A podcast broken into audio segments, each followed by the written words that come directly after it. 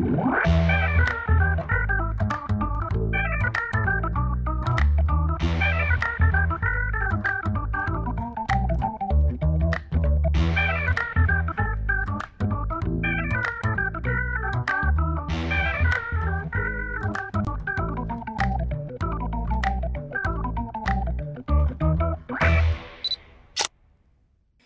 Fala pessoal, boa noite. Obrigado novamente por estarem aqui nesse desfoque nessa sexta-feira, um dia especial. Não estamos fazendo no sábado, como geralmente a gente faz, mas muito obrigado por estarem aqui. Quem está aqui, se já está inscrito no canal, maravilha, tá de parabéns. Quem ainda não se inscreveu, por favor, se inscreva. É muito importante que você se inscreva para que esse nosso material, esse nosso produto seja mostrado para cada vez mais pessoas. Hoje eu tô aqui para bater esse papo com esse cara que é, nossa senhora, é muita coisa, é uma admiração pela, mina, pela nossa amizade, uma admiração pelo profissional, o cara empreendedor, o cara cheio de grandes ideias, assim, a gente tem muita coisa para conversar aqui, mas antes eu tenho que fazer os reclames, né? Então vamos lá, vamos falar sobre o nosso patrocinador, que é o Galvan Studios. Galvão Studios, é a nossa escola de dublagem. Você está vendo aí o nosso estúdio. A gente está trabalhando desde a pandemia por razões óbvias, de forma remota, por causa do distanciamento.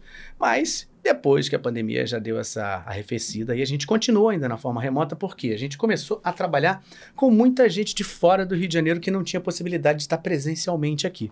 Então a gente começou a trabalhar de forma remota, onde você, da sua casa, com um computador e um fonezinho, você vai conseguir estar ao vivo com a gente numa reunião pelo Zoom. É assim que você vai ver na sua casa, o texto e o vídeo aí onde você vai dublar. As aulas são com no máximo cinco pessoas. Eu fico aqui direto ao vivo com vocês, passando todas as informações necessárias para você se transformar num profissional da dublagem, tá? Então, se você tem interesse, é só você entrar no Instagram, você consegue falar com a gente. Se você quiser falar pelo WhatsApp, você tem aqui 969035805. Você consegue falar com a gente, mandando sinal de fumaça, de qualquer maneira, você vai conseguir falar com a gente, tá bom? A gente tem outra possibilidade que é o Você Também Pode Dublar. Você também pode dublar. É um curso é, de aulas gravadas, tá? É, aqui eu preparei esse curso, é um curso introdutório. As pessoas têm muitas dúvidas no início, então eu reuni todas as grandes dúvidas que as pessoas têm sobre a dublagem e coloquei nesse curso. Nesse curso eu falo sobre o mundo da dublagem, estilos, habilidades, dúvidas sobre a dublagem. A gente tem uma entrevista aí com a Carla Pompilho, que é uma das grandes diretoras de dublagem do Rio de Janeiro, que é muito legal, tem muitas coisas legais. A gente tem uma gravação de uma canção, eu cantando, sendo dirigido por Gil Viegas, uh, que é um diretor também de canções da Disney, de vários estúdios.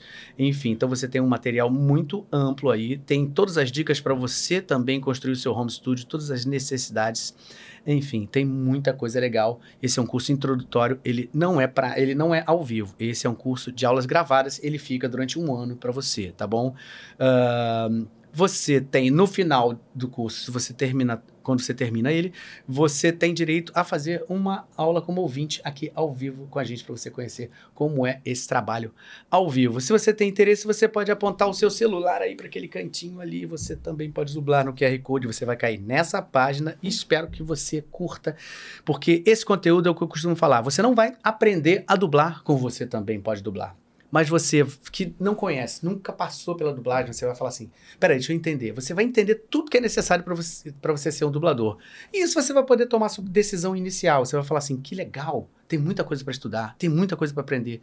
Gostei, então vou partir para aula prática. Ou não, caramba, não era isso que eu pensava. Pô, é muita coisa, tem que estudar muita coisa. Não, eu tô fora. Pode ser também você tome essa atitude e vai ser muito legal. Então vai abreviar esse início. Esse curso é muito legal para quem não tem nenhum contato e tem muitas curiosidades. Temos várias entrevistas com dubladores que estão trabalhando no mercado hoje em dia, que foram alunos nossos aqui e que deram seu próprio depoimento aí.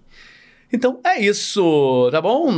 Então é isso. Feito isso, eu também queria falar com vocês que vocês podem ajudar o nosso canal sendo membro do nosso canal. Como você faz para ser membro do nosso canal?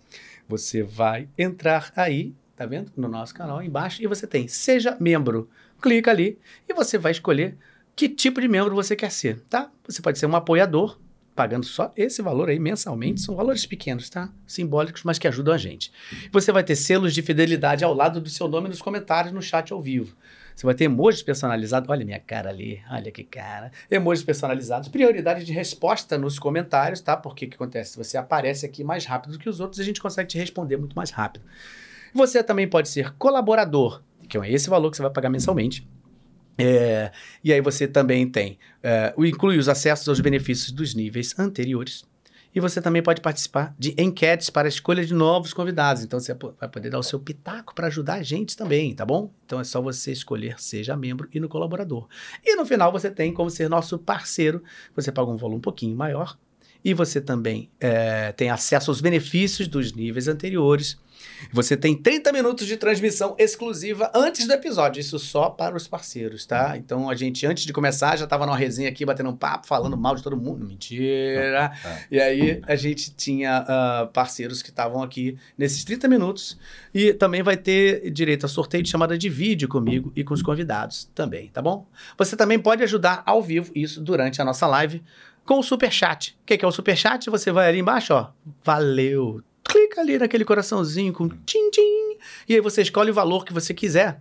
E aí, automaticamente, a sua pergunta vai aparecer aqui no nosso chat de forma mais destacada e a gente vai conseguir te responder melhor, tá? Isso é para quê? A gente está começando o canal esse ano, a gente está precisando de realmente ajudas financeiras, claro, porque uh, a gente quer trazer uh, alguns artistas que não são do Rio de Janeiro. Então a gente vai ter que trazer essas pessoas, vai ter passagem, é, hotel para essas pessoas ficarem, enfim, a gente tem várias despesas que a gente vai ter que correr para poder trazer essas pessoas. E você sendo parceiro, você sendo colaborador, fazendo superchat, tudo isso vai ajudando. A gente fazendo essa corrente e vai conseguir trazer cada vez melhores espectadores para você que está aí nos prestigiando, tá bom? Então, muito bem. Falei, falei, falei, falei, falei, falei, falei. Agora, me dá a mão aqui, Rosinha. Ô, meu cara. Pô, Marcelo.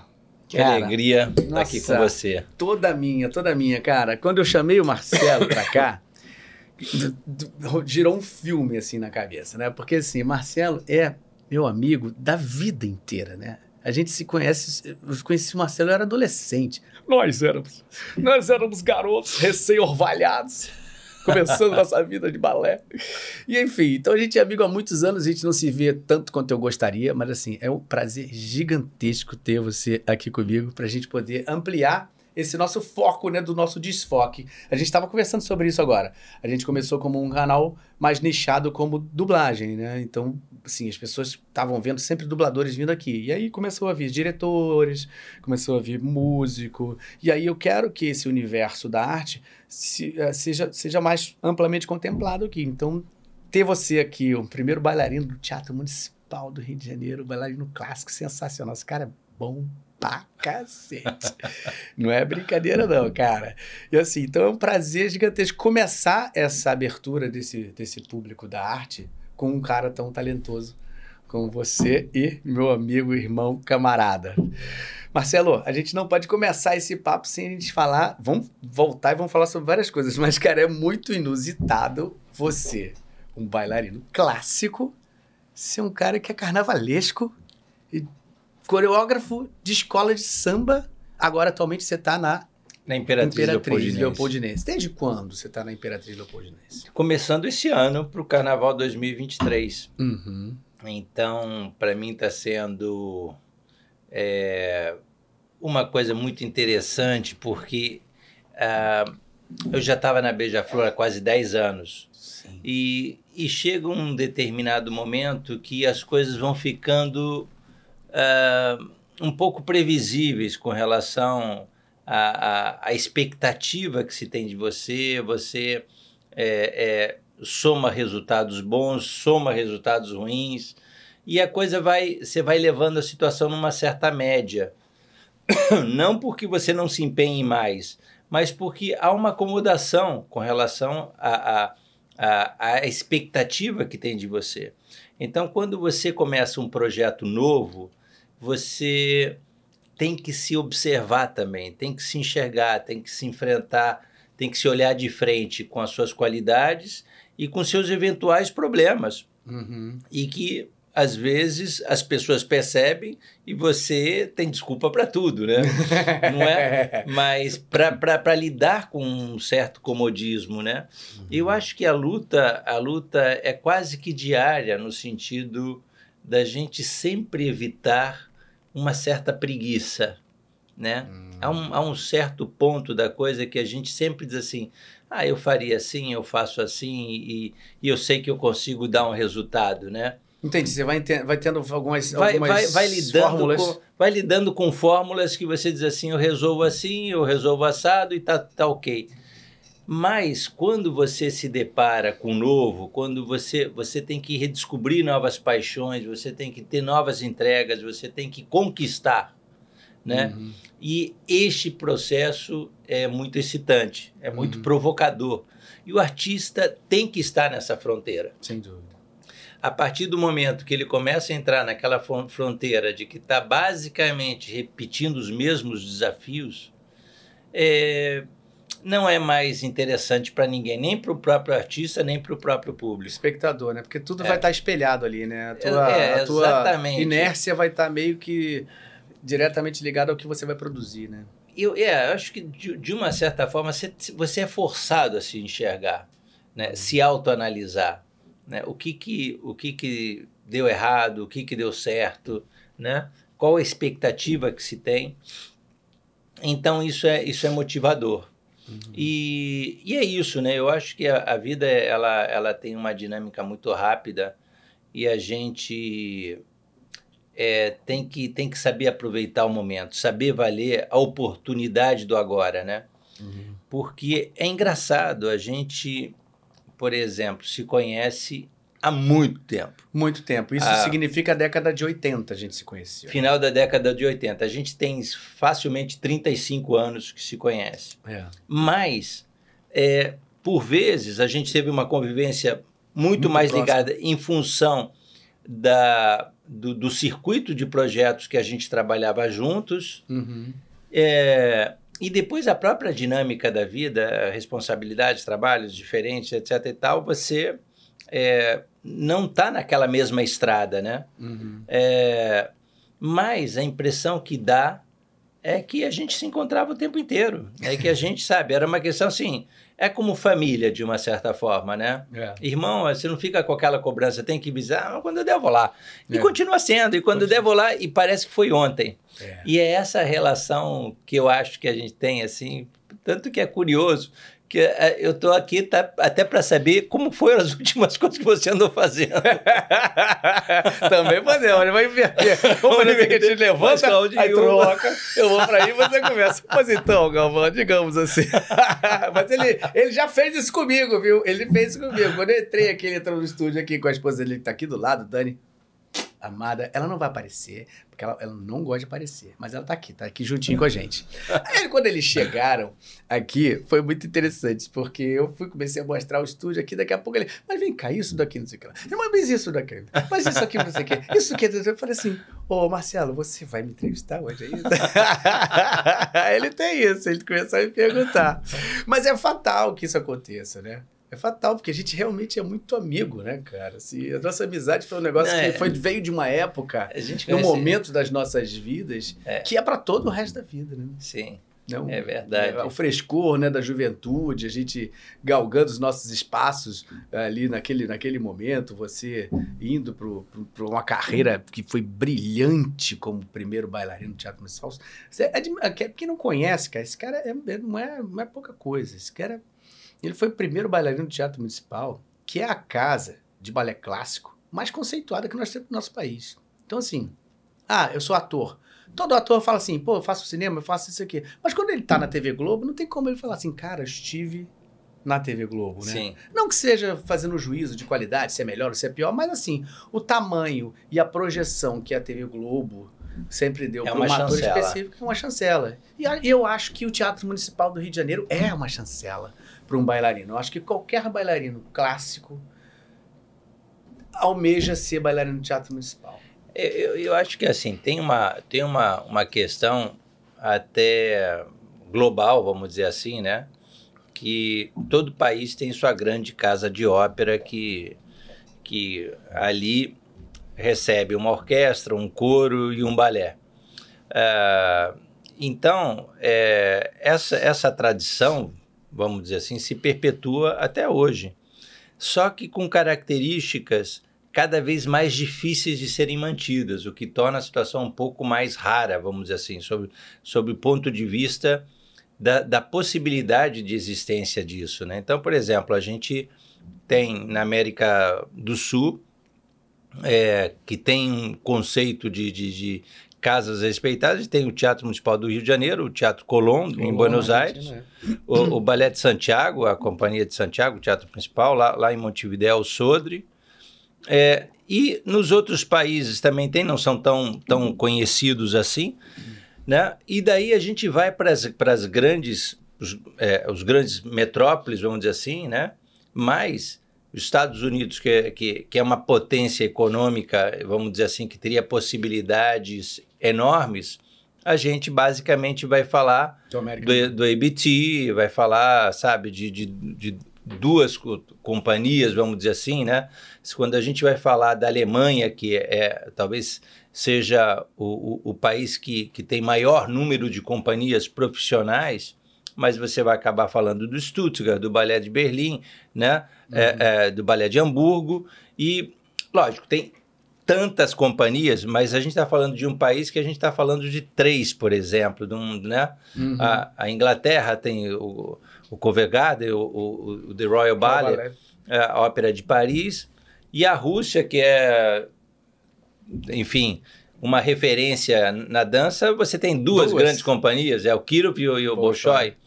Então, por aí, a gente já vê que a coisa é complicada. E as produções é, eruditas, de forma geral, elas estão ficando cada vez mais difíceis de poderem ser viabilizadas, porque é isso, é uma massa de profissionais, de artistas muito grande e que hoje em dia não se banca mais se não tiver é, toda um, uma subvenção pública de patrocínio da, da iniciativa privada, enfim, para com que tudo isso consiga continuar se perpetuando, porque uhum. senão a, a tendência é realmente a, a, a extinção.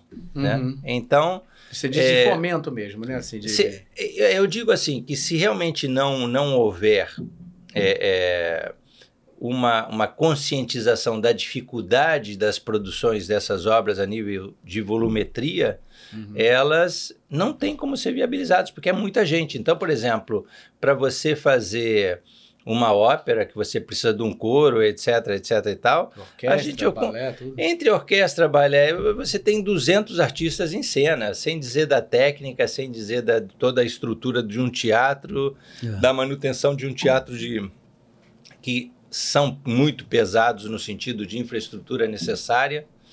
Então, é, os investimentos não têm retorno, vamos dizer assim, não é uma bilheteria que vai conseguir trazer o retorno. Uhum. Por exemplo, eu não poderia opinar sobre como isso funciona em televisão, porque não conheço profundamente isso, mas uhum. existe uma, uma, uma, uma estrutura que é a própria publicidade é, que mantém essa, essa a infraestrutura funcional daquilo sem precisar de patrocínio. Uhum.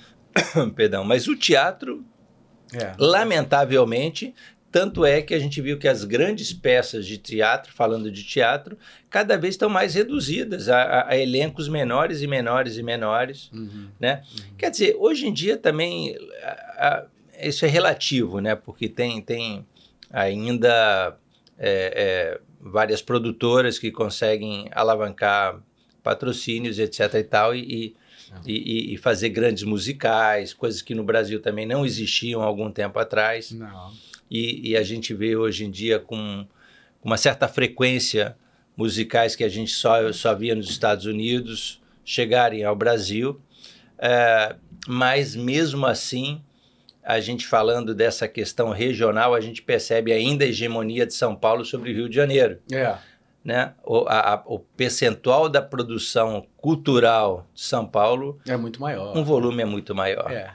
Mas é muito curioso também, se você parar para pensar nesse nicho específico do balé clássico, o Rio de Janeiro ainda é maior do que o São Paulo, né? É, a é... casa, o Teatro Municipal de São Paulo não é tão é, é, direcionado para grandes balés de repertório como o Rio de Janeiro é o único, não? Sim. Pelo menos era, não sei se é hoje Agora ainda. tem no, no, agora tem em São Paulo a São Paulo Companhia de Dança, que é uma companhia que é subsidiada pelo Estado uhum. e, que, e que começa a se dedicar a um repertório híbrido, né? Quer dizer, faz o, o clássicos de repertório, alguns uhum. que, ele, que ela tem estrutura de volumetria de, de, de, de artística, assim, de bailarinos uhum. para fazer. É, porque o que, que acontece? Ele, ele tem um. Eu não sei dizer especificamente a quantidade, mas deve ser uma companhia que deve ter por volta de 30 bailarinos. Uhum. Mas dependendo de um balé como o Lago dos Cisnes, você precisa de 60 Sim. bailarinos, 70. Entre. É, então, e aí nesse nível, eles vão, precisam contratar outros bailarinos para uma temporada ou para outra, ou tentar fazer versões mais reduzidas.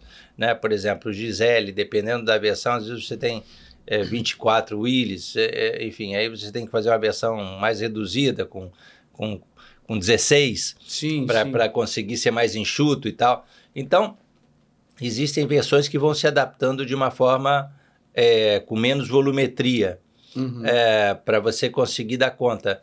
Mas o, a questão do balé clássico em si, ainda o, o Rio de Janeiro, por ter sido capital é, do Brasil e ter herdado esse senso comum de, de, de, grande metrópole, vamos dizer assim, que tinha que ter essa estrutura é, artística acadêmica estruturada, o, o, Teatro Municipal do Rio de Janeiro acabou sendo a única referência nacional praticamente até agora, até a virada do século. Quer dizer, a, essa a, a São Paulo Companhia de Dança é uma companhia já pós anos 2000, né? Caramba. que está começando a se firmar, etc. e tal, mas ainda carece dessa questão que é a tradição. Uhum.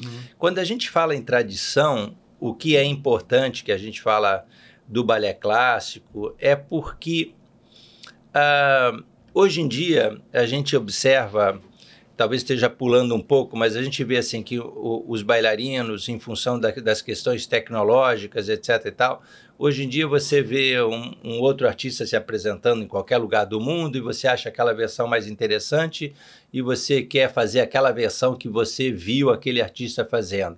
Uhum. Mas você não tem nenhum feedback do porquê aquele artista está fazendo daquele jeito aquele, aquela versão, aquela apresentação. Uhum. Então, às vezes você faz sem conteúdo é de conhecimento de fato do porquê você está fazendo. E o balé clássico necessita de tradição nesse aspecto, isso o Teatro Municipal tem, porque há pouco nós estávamos falando de uma professora que a gente teve em comum, que é a Tatiana Lescova, que vai fazer 100 anos este ano.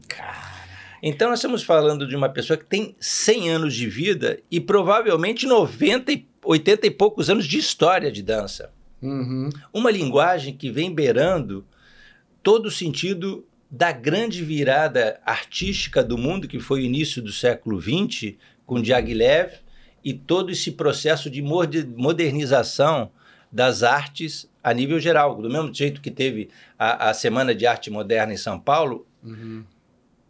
é, Diaghilev antecedeu esse processo de modernismo para o mundo de contemporaneidade para o mundo. Uhum. Que isso trouxe Stravinsky na música, Sim. que isso trouxe, é, é, trouxe pintores como Picasso, que, que, que é, faziam cenários, é, Coco Chanel, que fazia figurinos, e, e, por aí vai. A riqueza cultural que veio, é, Nijinsky na dança, uhum. né, por trás é, dessas pessoas, e Tatiana Lescova participou justamente da companhia de Jaglev.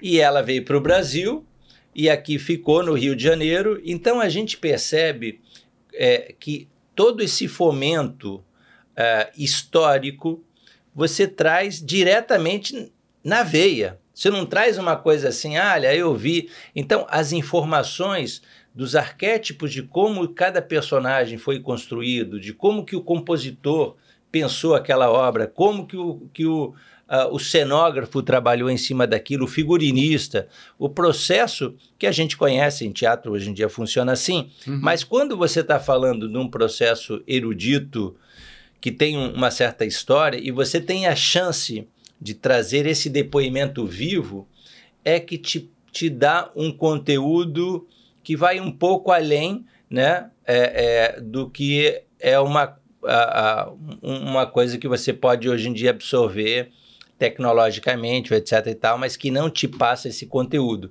Uhum. De uma certa forma, é como quando você quer comprar um, um, um perfume através de uma propaganda pela televisão. Uhum. O vidro pode ser lindo, mas você não sabe o que tem dentro daquele frasco, né? Então, quer dizer, você precisa do contato uhum. com aquilo para saber se aquilo te agrada ou não te agrada, se é. aquilo tem... É, é, que universos de, de, perspectivas vai despertar em você. Uhum. Porque a arte tem essa questão muito importante da, da, das, das, descobertas e das perspectivas que ela vai é, abrir uhum. na sua forma de observar aquela obra ou aquele produto, enfim. Uhum, uhum. Então é nesse aspecto que eu acho que o balé clássico, quando a gente vê essas questões de uma companhia surgindo agora, é, é, ela tem esse delay uhum. dela começar a ter artistas que vão cada vez é, é, se in, incorporando maturidade, incorporando vivência, incorporando experiências que vão tornar ele é, com conteúdos mais específicos para ir passando para os próximos para as próximas gerações. E, e aí você quando vai ver uma apresentação de uma obra ela quando você quando essas companhias têm essa maturidade a coisa fica redonda, né? Como um vinho aveludado, vamos uhum. dizer assim, né? Que a coisa toda se preenche de, de dessas expectativas, né? Uhum. E não fica aquela coisa que às vezes a gente vê é, que é vazia, né? Quando as pessoas repetem as formas. As formas, é. é. As formas e as fórmulas é. sem conteúdo, né? É isso que eu ia até tocar nesse assunto, que assim, é, a, o, o, balé clássico, acho que como toda arte erudita, né? Como na ópera e, e. O balé clássico eu sempre tive uma sensação e uma, essa dúvida. Né? Na época que, que, eu, que eu tive contato com o balé clássico, eu sempre tive essa, essa sensação de que ali era simplesmente um local onde você replicava uma coisa que tinha há séculos atrás sendo feita e qual era a razão para isso, ou se o ideal seria realmente uma revisita sobre aquilo com novas possibilidades. E aí sempre, sempre me passou pela cabeça, pô, mas aí a gente está falando sobre o contemporâneo. Né? Uhum. Uma vez que você está falando sobre uma arte clássica e erudita, o que, que você pensa disso, assim? Manter exatamente ela como estava lá, como foi feita, com alguns princípios. Eu falando assim, coreograficamente falando, né?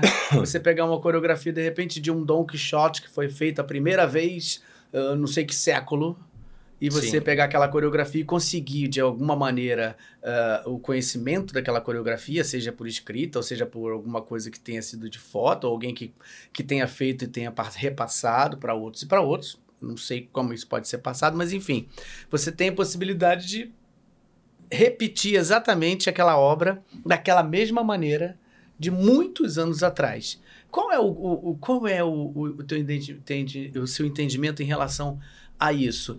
É legal essa re replicar isso lá de trás exatamente como foi, sem nenhum olhar do dia de hoje, ou, que, ou, ou não? O que você pensa em relação a isso? Essa, essa, essa pergunta é muito interessante, Claudinho, porque é, a gente tem que parar para até para explicar aonde que a gente vai fazer a cisão do porquê de cada situação para ter justificativa. A verdade é que, por mais que você queira é, é, trazer uma coisa extremamente é, original em todos os aspectos do que foi composto há mais de 100 anos atrás, existe uma coisa que está modificada pela natureza do estrutural do próprio ser humano, de comportamento, de uma série de questões. Né? Uhum. Então, por exemplo, os corpos já não são os mesmos, né? a, a estética já não é a mesma é, há uma série de, de, de, questões que modifica de qualquer forma a, como aquilo vai chegar para o público. Ele vai chegar com uma. E isto é importante que também o intérprete de hoje tenha a possibilidade de ser credenciado como intérprete, porque senão a gente sempre vai ficar esperando ver, o, por exemplo, as nossas referências mais próximas, é a Baryshnikov, é a Makarov, é a Nureyev, uhum. a gente vai sempre querer ver é, no, no, em quem estiver em cena o melhor daqueles intérpretes. Mas a verdade é que o espetáculo tem que continuar se renovando. Então é importante que o intérprete em si ele traga também uma, um frescor para a obra. Mas o que a gente questiona nesse aspecto que é importante não é que esse frescor não seja importante. Ele é importante. Agora, o que é importante é que este artista, este ator, saiba o objetivo para onde ele está conduzindo a situação. Porque senão nós temos uma situação que a gente está à deriva. Uhum. Quer dizer, quem é que está dirigindo? Quem está pilotando? Quem está no comando da ação? Então o ator não pode estar desprovido da, dos objetivos do que ele quer comunicar. Uhum. Então, porque senão ele se distancia da obra. Uhum. E aí é que está a questão. A gente não quer ver é, é, é, um.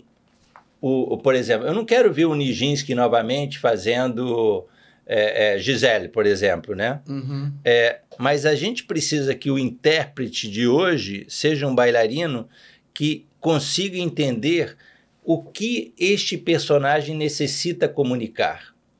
Uhum. E que esse, o que ele quer comunicar não é simplesmente o aspecto técnico de um salto, de um movimento, uhum. desprovido de emoção. Uhum. Então, para aquilo eternizar no coração da pessoa, não adianta só pela questão estética. Ele, para aquilo viver, ele tem que mexer com a, com a pessoa. Uhum.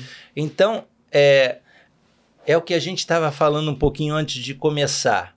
O importante, seja lá qual for a atividade que você fizer, é tocar na emoção. Quando você toca na emoção, naquele momento você está na interface daquela coisa do Olimpo, sabe? Do, uhum. do sagrado. Sagrado. Né? Uhum. Então, seja em qualquer atividade, quem é bom demais, ele quase se mitifica, ele uhum. escapa à realidade humana.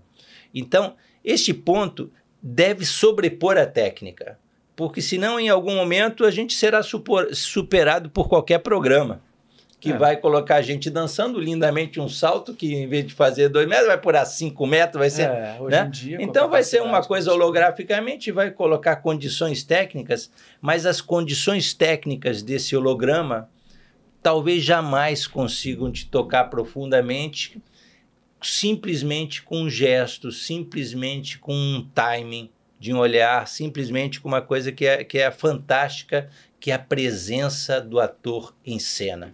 Uhum. Então, eu acho que é isso que, é. Que, que é assim que é o papel fundamental da arte. Por isso que o diretor é, é, é, é faz toda a diferença na vida de um ator Uhum. Né? Eu falo ator, que esse ator pode ser ator de teatro, ator de televisão, ator de cinema, ator de bailarino, ator cantor, ator, sim, quem sim. está atuando em cena. Né? Uhum. Então somos todos da mesma forjados de uma mesma matéria com linguagens diferentes. Né? Uhum. uhum.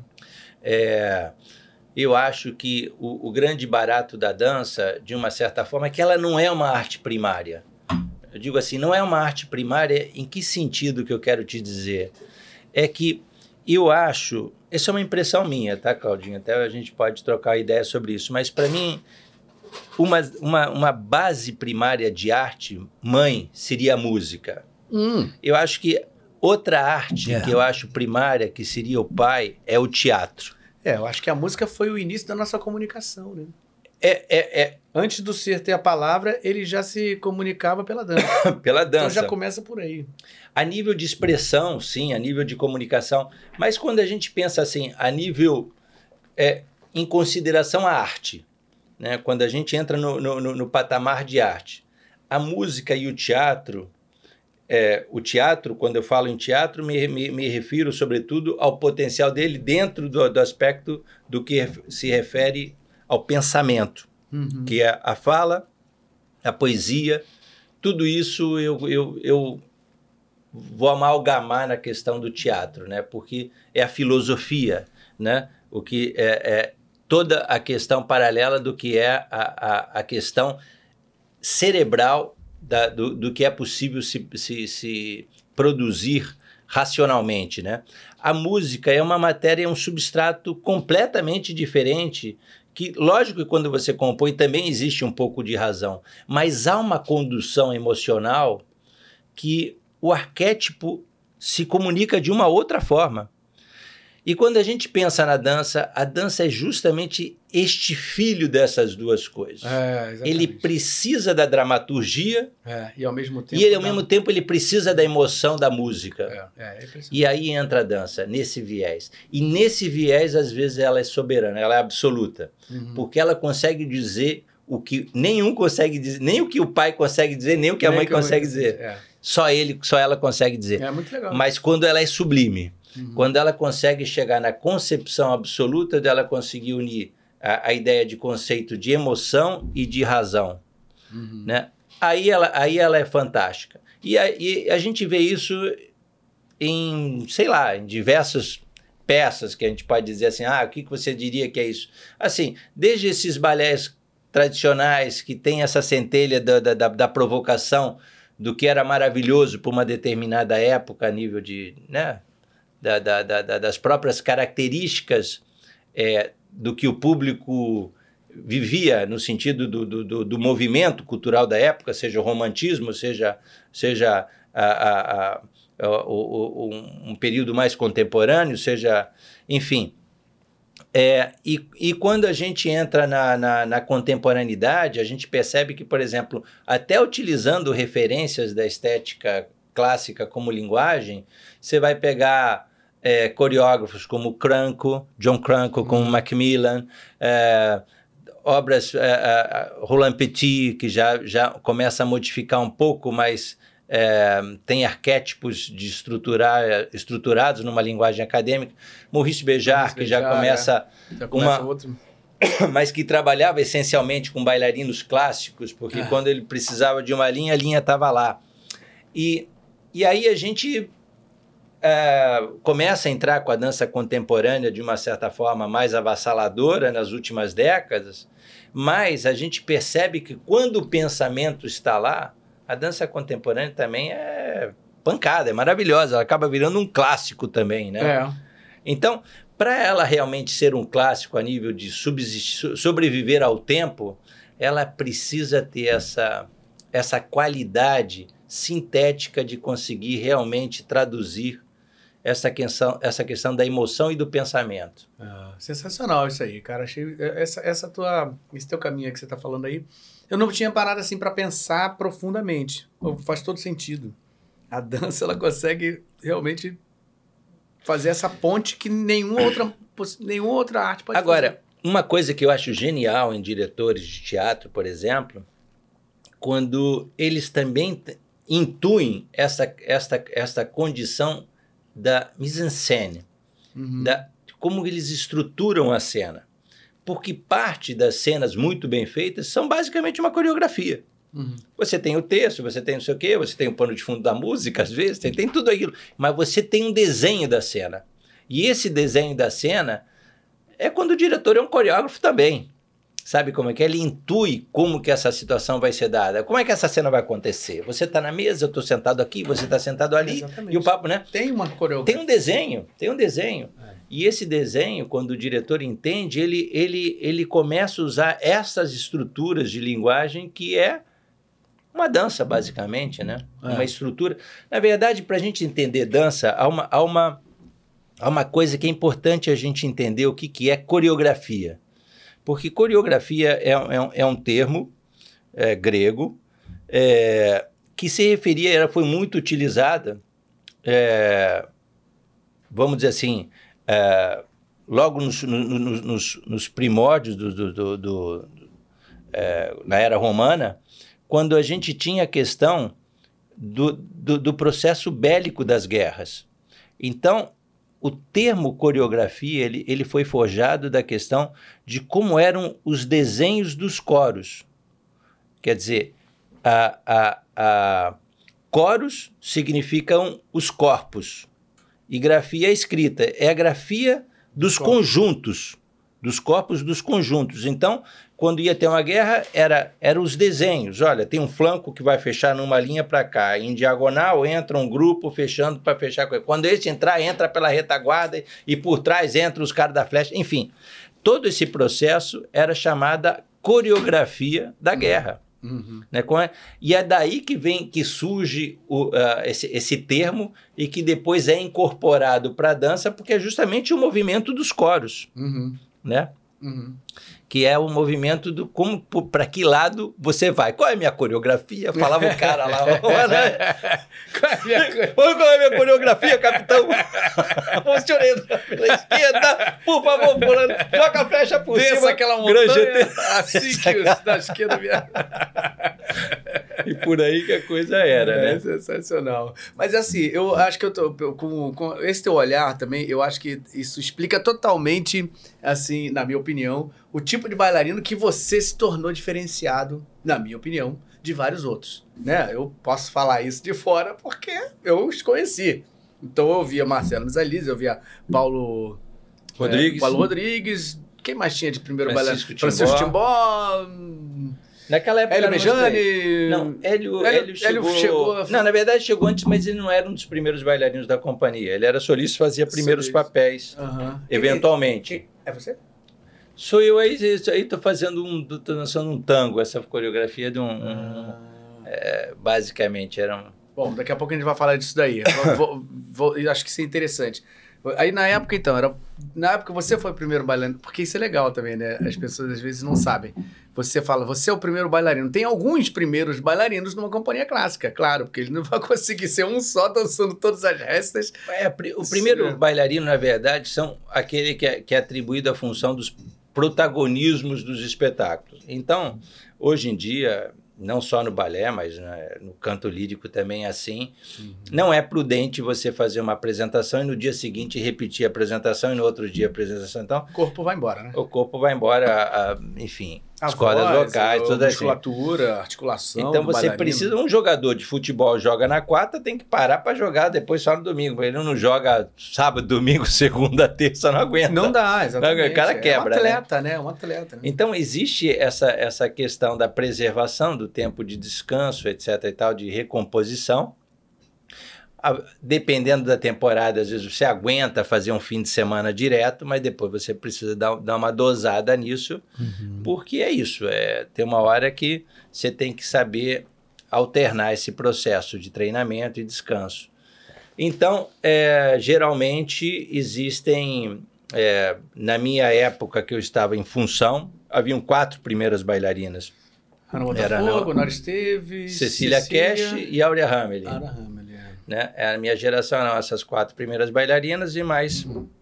E éramos os três primeiros bailarinos. Que faziam o mesmo, se colocavam na mesma posição, digamos assim, em cada Sim. resta daquele balé que iriam dançar, é, de forma teoricamente igualitária, falando de coreografia, mas completamente diferentes em cena. Era aí que eu queria chegar para falar de sempre como eu observei você como bailarina. E essa nossa conversa aqui, ela explica totalmente isso. Você, e, e naturalmente você e Ana Botafogo acabaram fazendo uma dupla que ficou mais, né? Você, conhecida, né? é. Vocês ficou... dois fizeram esse né, essa duplinha que ficou, né? Colou é, ali. Chamam, né? assim, como se fosse partnership, né? Que é, assim, é, um, é, aquele casal que o público gosta de acompanhar quando eles estão juntos e, e enfim. Exatamente. Por é. conta de como contracenam juntos, ou como é. que eles é, se equilibram, enfim, né, nas e suas impressionante, propostas. Tudo que eu via de vocês dois dançando era totalmente. Não dava para falar assim, não, e se trocar e botar outra. Não dava a liga de verdade sempre, na minha opinião, sempre foi quando vocês dançavam, a história se contava de outra maneira. É porque era divertido também, né? Então também. tinha essa questão. É, é, não é que não, não, não havia concentração, não, não se tratava disso, mas se tratava de, de uma entrega, uhum. de uma uhum. entrega para aquilo que estava que, que se, se, se trabalhando, se vivendo, etc. e tal. E a preocupação não estava é, numa questão comparativa com o que viria depois ou que, com o que aconteceu antes. Uhum. A questão é você se comparar com você mesmo, do seu melhor que você pode dar, né? E não com que o outro, né? É, ah, o outro girou mais, fez mais piruetas, saltou mais, não sei o quê. É. isso daí é o teu tempo. Quando eu costumo dizer assim, às vezes quando eu vou trabalhar com, com algum bailarino ou dirigir alguém, é lembrar o seguinte: no momento que você está em cena, não queira fazer parecido com ninguém. Faz, faz o seu jeito de fazer, porque o público está querendo ver você, não está querendo ver outro. Se quisesse ver outro, ele lá, vai né? no outro dia. não é? Não é? Então... Perfeito! Perfeito, maravilhoso. É isso, cara. É isso, é isso aí. Mas eu acho que essa identidade que você que eu estava falando da, da questão artística, se é que você pode falar assim, eu sempre senti quando era apenas bailarino, não, não tinha uma. Um, não, não, navegava ainda na parte dos atores, né? E nem de musicais e nada.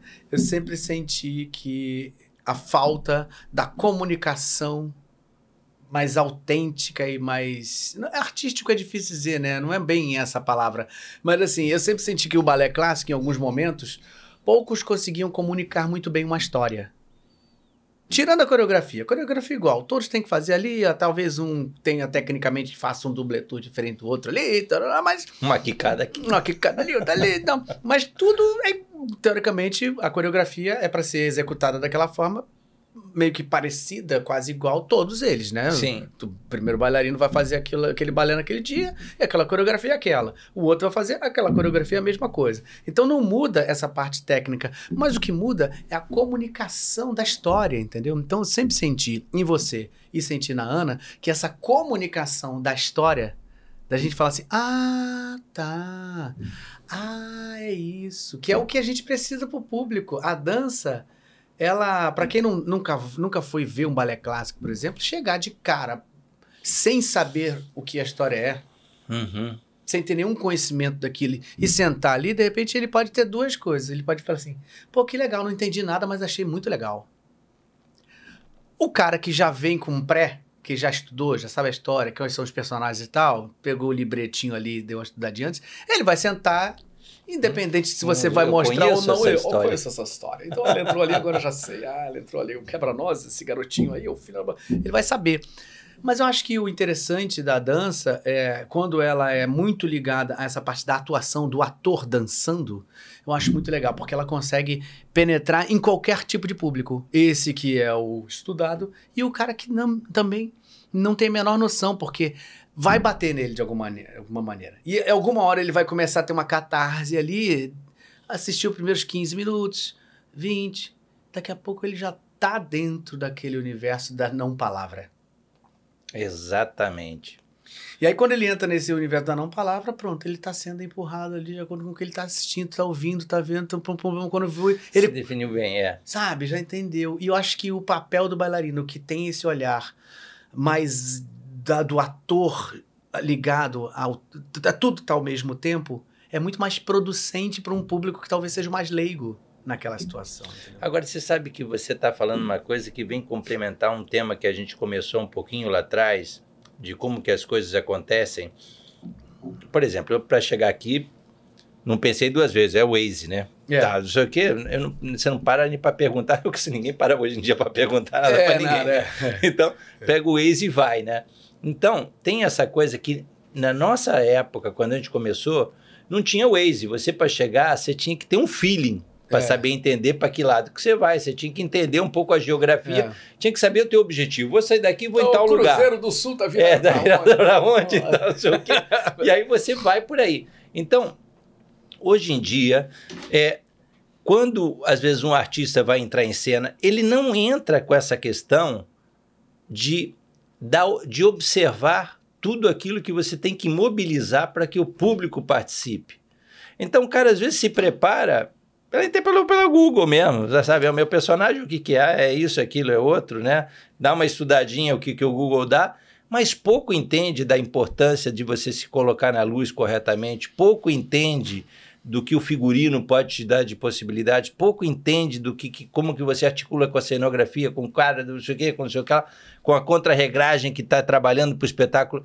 Então, quando você é um artista que está atento a tudo que te circula, acaba que você carrega uma série é, de possibilidades com você em cena, instrumentalmente falando, que essa deixa chega para o público de um jeito, porque você nunca está mal colocado. Uhum. Você está sempre bem colocado, você entende a luz, você entende o ângulo, você entende, você entende os objetivos daquela cena. Então, às vezes, aí, o que você dizia da, da não palavra é isso. Uhum. Você às vezes não precisa dizer palavra, mas você está dizendo tudo que você está exatamente no lugar certo o tempo inteiro, na hora certa. Uhum. Né? Então a coisa chega, porque às vezes é isso. Quando alguém te faz uma pergunta, às vezes se você não responder, mas olhou e prestou atenção, você já está. A pessoa mesmo está se respondendo. Uhum. Ela tem o tempo de poder, né? Mas ela precisa disso. Se você não virar as costas, vai ficar com a pergunta. E, e aí? E aí? E aí? E aí? Não é? É, é verdade, é verdade. Falando em pergunta, tem uma perguntinha aqui. Peraí. Ah, Emerson, muito obrigado. Que interessante essa história da coreografia. Não sabia dessa. A história que você. Ah, da- do, do, que, do que significa do a que coreografia, significa né? da guerra. base da palavra. É, é. Muito isso aí. Muito boa noite, boa noite. Ó, pergunta: o que é preciso para ser um bailarino de destaque, como você foi, sendo o primeiro bailarino do Teatro Municipal? O que, que é preciso? A nossa pergunta. É, é, é assim. é. Bom, eu, eu, eu vivi a vida inteira ouvindo uma aqueles chavões, né? Você para você ser um, um primeiro bailarino, tá? Você precisa você precisa ter talento e você precisa ter vocação. A gente passou a vida inteira. Você tem talento ou você tem vocação? Eu nunca sabia direito o que, que eu é? tinha, né? Você tinha uma coisa, tinha outra, eu não tinha nada.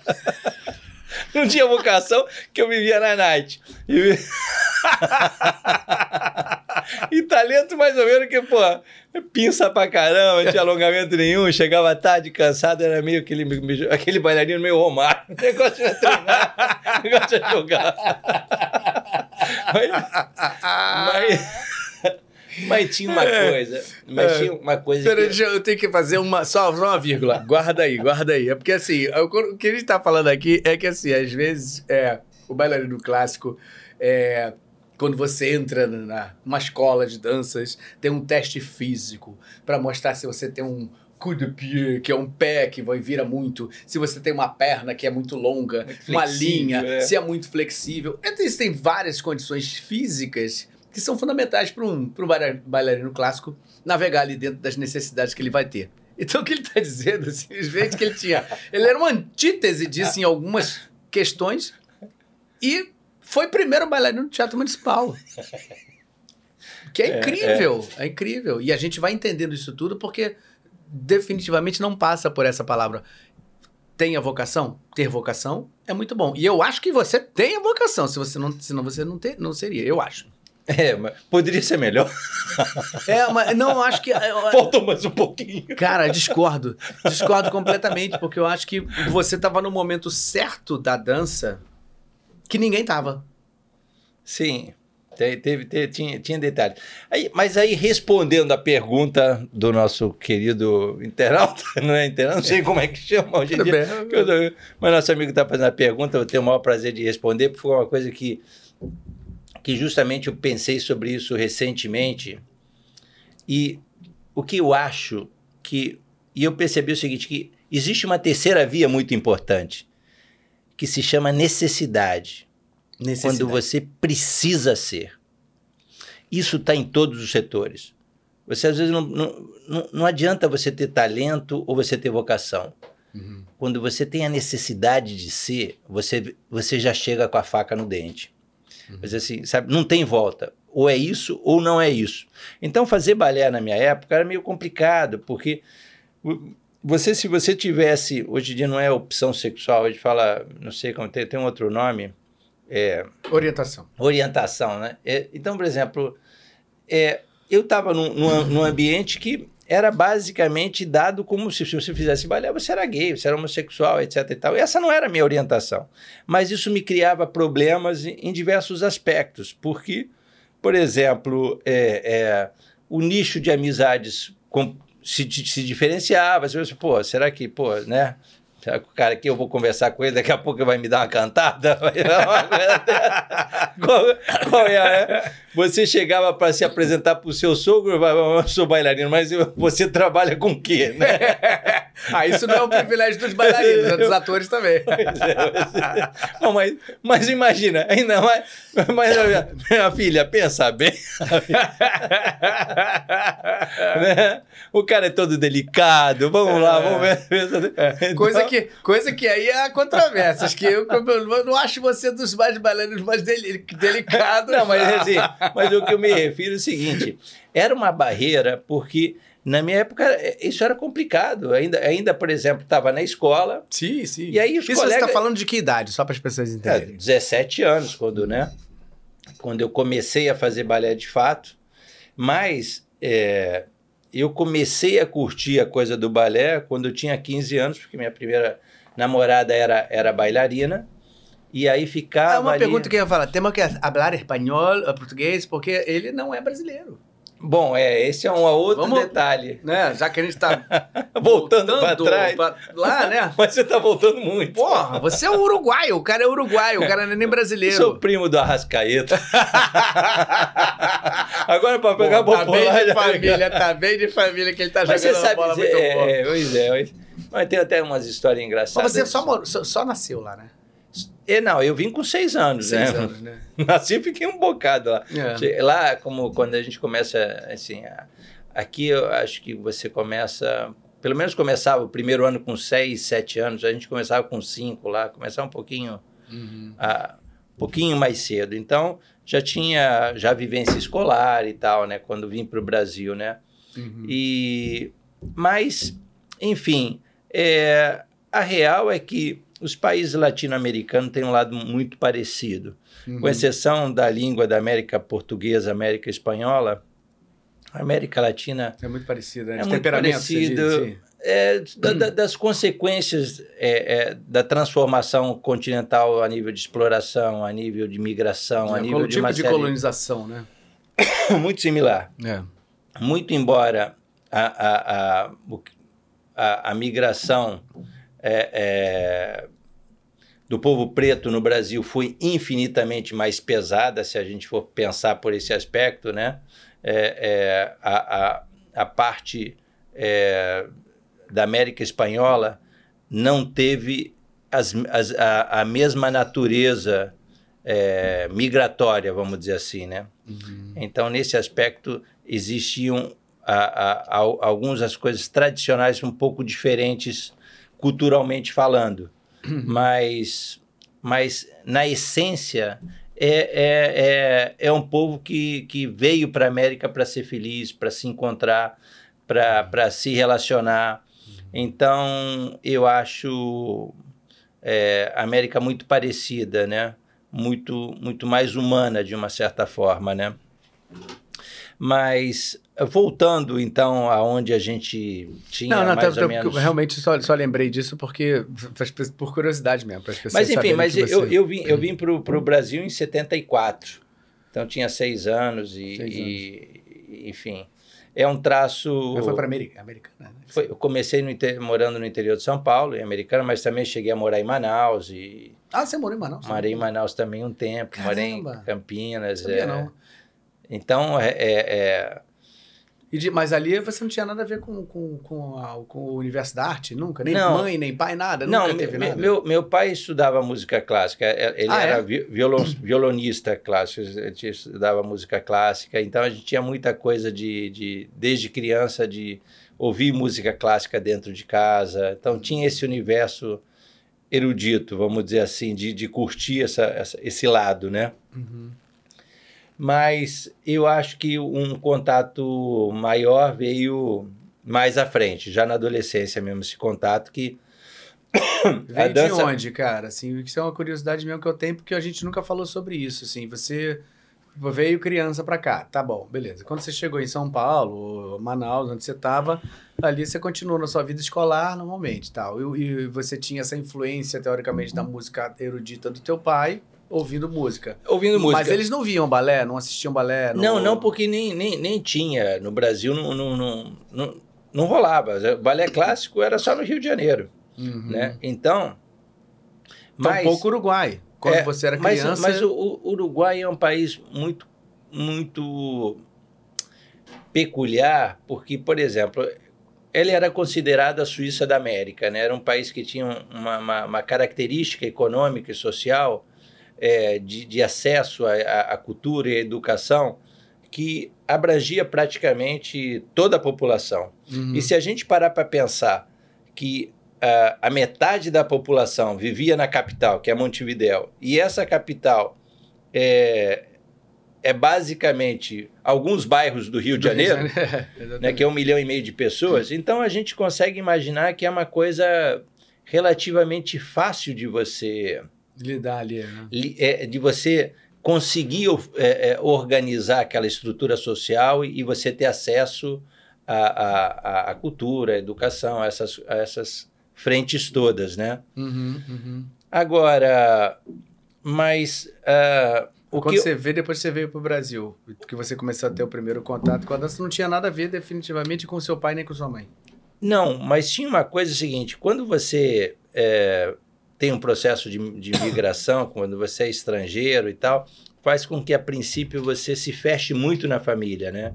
Então, hum. aqueles valores culturais você tenta preservar ao máximo. Então, por exemplo, a música clássica foi uma coisa que a gente carregava como se fosse uma, uma, uma um patrimônio da família, né? Então já tinha essa coisa de curtir a música clássica, né? É, e como a gente era muito fechado entre os irmãos, a gente brincava entre a gente mesmo. Então a atividade esportiva em casa também era uma coisa que a gente era para jogar bola, para jogar basquete, para jogar era entre a gente mesmo, a gente fazia os timinhos e resolvia, né? Uhum. Então a gente, eu tinha como, como, como garoto uma coisa que curtia muito a atividade física e gostava muito da questão de música clássica. Quando eu tive essa primeira namorada, que entra aquele processo de paixão, etc e tal, né? E, e ela era bailarina, começou a juntar essa coisa da atividade física música. com o universo da música clássica, aquela coisa do teatro e teatro pai e a mãe da a, a música, né? essa uhum. coisa. E, e aquilo foi uma, um processo que aquela atmosfera me dizia muito sobre algumas coisas que estavam faz... ali dentro intrinsecamente estavam intrinsecamente ali dentro não como uma coisa que eu tivesse talento para aquilo outro que não era o, não, não era, era o caso você não sabia era uma questão naquela época era uma coisa que que, que, que, que bate no sentido é que, é, como é que eu posso dizer assim? É quando você começa a criar afinidade com a emoção, né? Quando você permite que a emoção transite por você, né? Nessa é, época é, da, se, da aí, aí eu acho que é sensibilidade, né? Quando você dá estímulo à sensibilidade, você tem prazer com a questão da emoção. Então, o esporte tem isso, porque esporte é isso, né? Você tá com a faca no. Na, pra na, ganhar. Aí, pra quer ganhar, quer ganhar, não sei o que, tem essa coisa da competitividade. É. E que tem muita emoção envolvida. É. Né? E aí, quando você sensibiliza essa emoção através da arte, então tinha, tinha essa, esse, esse, esse foco, né? De entender essa, essa natureza, né? Meio guerra, meio emoção ali, né? Agora, a, quando a partir dessa coisa, eu comecei a buscar dança porque achava aquilo extremamente exótico. Começou a surgir concertos para a juventude que passava na televisão, uhum. e aí apareciam os artistas que vinham da Cortina de Ferro, Baryshnikov, aquilo tudo era muito exótico, né? E eu achei, pô, é um, é um negócio que eu comecei a ficar encantado com aquele negócio todo, né? E aí, quando eu fui para uma escola lá em Campinas, eles, eles iam fazer uma, uma, montagem de um grande balé de repertório nessa escola. Essa escola tinha uma, uma, uma, companhia local dentro da escola, que é uma escola gigantesca. Escola que você diz não é uma escola de dança, uma escola Uma escola, escola, escola de dança. Uma ah, escola, escola, de, dança. dança. É, era balé Lina Penteado. Ah, sim. E aí, é famosa essa Famosa, escola. é uma das maiores lá de Campinas. Ah. E aí é, tinha ido um, um, um, bailarino daqui do Rio de Janeiro fazer o papel principal lá. E ele era um bailarino que justamente tinha uma característica seguinte: ele era um ator e era um bailarino. Era um, era, era, ele, ele, ele era um ator que fazia pô, é, alguma coisa de novela, teatro, alguma coisa assim, algumas pontas, né? não era um ator famoso, mas fazia peças de teatro, etc. e tal. Ele, ele participou, inclusive, daquela peça de Che Guevara, naquela, na década de 80, enfim.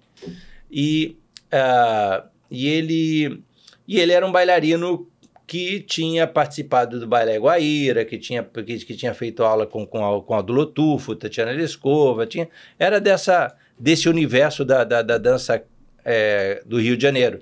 E dançava muito é, com a Eliana Caminada, Eric Valdo, que, que também tinha um, um balé, é, um balé lá na. Ai, meu Deus do céu, da Marisa Estrela, lá no, Sim, no, no, no Meia. Meia. Centro de Dança Rio, Rio. que eles tinham uma companhia e eles remontavam alguns balés clássicos. Então, ele foi para Campinas e lá eu percebi que a, a, logo de cara que o grande destaque dele como, como artista não era a capacidade dele, técnica de dançar, etc e tal, mas como ele dava conta da cena, como ele tinha o potencial enigmático Quem de era pujar. ele? Era o Otom, Ah, chamava Otom. Otom da, da, da Rocha. Não sei se você conheceu, chegou a conhecer o Otom. Então, ele era um cara super carismático, né? Mas que não tinha espaço dentro de uma companhia clássica porque faltava técnica, ou faltava uma série de, de outros pré-requisitos que eram necessários, né? Uhum. E, enfim, e aí ele, ele, Ele, foi... era, ele era negro? Não, não. Esse, esse, esse não. Não era negro, não. Mas, assim, é, Não, não era não. Acho que eu tô... Eu, eu lembro do, do mas acho que tô confundindo com outro, outro, outro bailarino. Mas aí ele é, foi fazer aquela temporada e quando, num, em um determinado momento, a gente conversando, ele percebeu que eu, que eu tinha facilidade para coisas de técnica, de balé clássico, etc e tal. Era garoto, que naquela época era incomum, eh, rapaz de 16, 17 anos já está fazendo balé. Era, eh, era uma coisa que as pessoas só começavam já na vida adulta, né? E aí já tinham várias dificuldades adicionais em função disso. E aí é, eu vim, ele disse assim, se você quer ser bailarino, você tem que sair daqui e ir lá para o Rio de Janeiro, porque aqui você vai ficar só nisso daqui. Uhum. E para mim já era ótimo, né? Tá ali, né? Mas eu fiquei com aquela história, se quiser, você tem que sair desse lugar aqui, porque aqui você não vai para lugar nenhum, não vai crescer, você tem que fazer aula com meus mestres, tal, o Aldo Lotufo, Tatiana Escova, Eugênia Feodorova, né? Uhum. Que era realmente era é o grande é. centro do balé clássico ali. Era o conhecimento, era você passar na mão dessas pessoas. Hum. E aí, é, quando terminou aquele ano, aquela a, a, a minha namorada me dá a chifrada e me despejou. Maravilha! e aí Maravilha. aquela dor de corno miserável, né? Eu falei, quer saber? Eu vou me embora. pegar som Vou pegar. aqui nessa mesa de bar. Mandou uma 51 violenta e falou: agora eu vou. Dia você acordou com dor de cabeça e falou: agora eu vou pro Rio. Eu vou pro Rio de Janeiro. E foi mais ou menos assim, foi entre Natal e Ano Novo. Você quer saber? Eu vou e, me- e me mandei aqui fazer um curso de férias aqui no Rio de Janeiro. Isso que idade? Só pra localizar. Aí eu tinha 17 anos. 17 anos. Ia fazer 18 anos. Já fazia aula de balé junto Já com essa fazia. namorada aqui há um tempo. É, na verdade, é, é, ela foi só um eixo motivo, motivacional. Nunca trabalhei nem fiz aula. É, é, Era quando comecei a estudar, já a primeiro lugar que eu fui fazer aula de balé, a, a- a professora falou: Meu filho, desista disso. Você não tem talento nenhum. Suas perninhas é muito tortas, você não tem jeito. O quê. E me desmotivou, mas, pô, mas, tá- mas eu, já estava com aquela coisa da, da mosquinha, já tinha mordido, né? Já estava Uhum. achando aquilo maravilhoso, né? E, e aí e aí tem essas coisas, essa, esse lance da mosquinha azul. Eu me lembro que uma vez, é, logo no início, eu fui fazer uma aula num- numa, naquelas escolas de balé que não tem nada. Naquela época não tinha nada. Era uma sala como de qualquer casa, chão duro pra Chão caramba, duro. de taco, não sei o quê. Ah, Aquela Uma barra, bonita. é, nossa senhora, aquelas coisas horrorosas. Mas é, aquela, as músicas ainda eram de vitrola, né? Eu não sei nem o que, que eles ensinavam naquele lugar. Porque era, era tudo. Isso era aqui já no Não, era lá em Campinas. Ah, lá em né? Campinas. É, quando eu comecei lá, porque assim, não- Ah, eu não, não fazia aula com, com, com, com o lugar da, da minha namorada, porque não sei, não sei porquê, mas não fazia. Mas é, aí, aí, nesse lugar, Eu me lembro da aula, antes da professora me, me despejar para ir embora, ela falou assim, ah, você não presta, você não, não tem a menor condição. Porque foi, foi assim, foi um monte de bolada nas costas. Era namorada da pé na bunda, era, era professor dizendo que você não prestava para nada. Tudo viés ao contrário, né? Mas eu me lembro de uma coisa que me marcou, acho que foi uma das, das lições com relação à dança, que você falou, né? dessas coisas que fizeram a curva na, no processo de escolha do uhum. que eu buscava, é quando, de repente, bota uma, o tema do, do Lago do Cisne, né? Quer dizer... Só Tchaikovsky, né? Só para dar... Era, é, era uma bobagem, né? uma bobagem porque não tava... O exercício era qualquer nota, mas o que estava por trás daquela música, havia, havia uma provocação tão grande que eu entendi que a dança tinha o viés da emoção acima de tudo e de uma narrativa né, que tinha que ser construída né, né, nessa questão desse diálogo. E aí, quando eu vi como que esse bailarino atuava em cena, o Otom, eu percebi que este era o papel. Né? Um, um bailarino é quem liga essas pontas, né? porque já que você não tem o racional da fala, não tem esses elementos né, e você não é a música, uhum. então você tem que construir essa dramaticidade, né? Uhum. Então essa, essas, essas coisas é que eu vim depois é, é, é, utilizar como ferramentas, como tijolinhos para montar o meu muro, vamos dizer assim, né? A minha escalada, uhum. né? Uhum, uhum.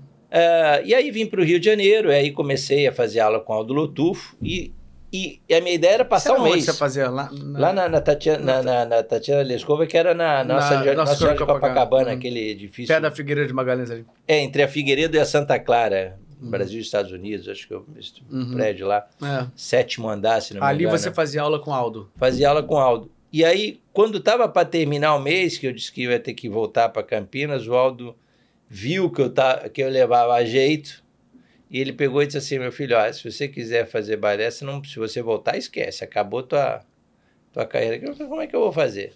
Avisa seus pais que você não tem como voltar.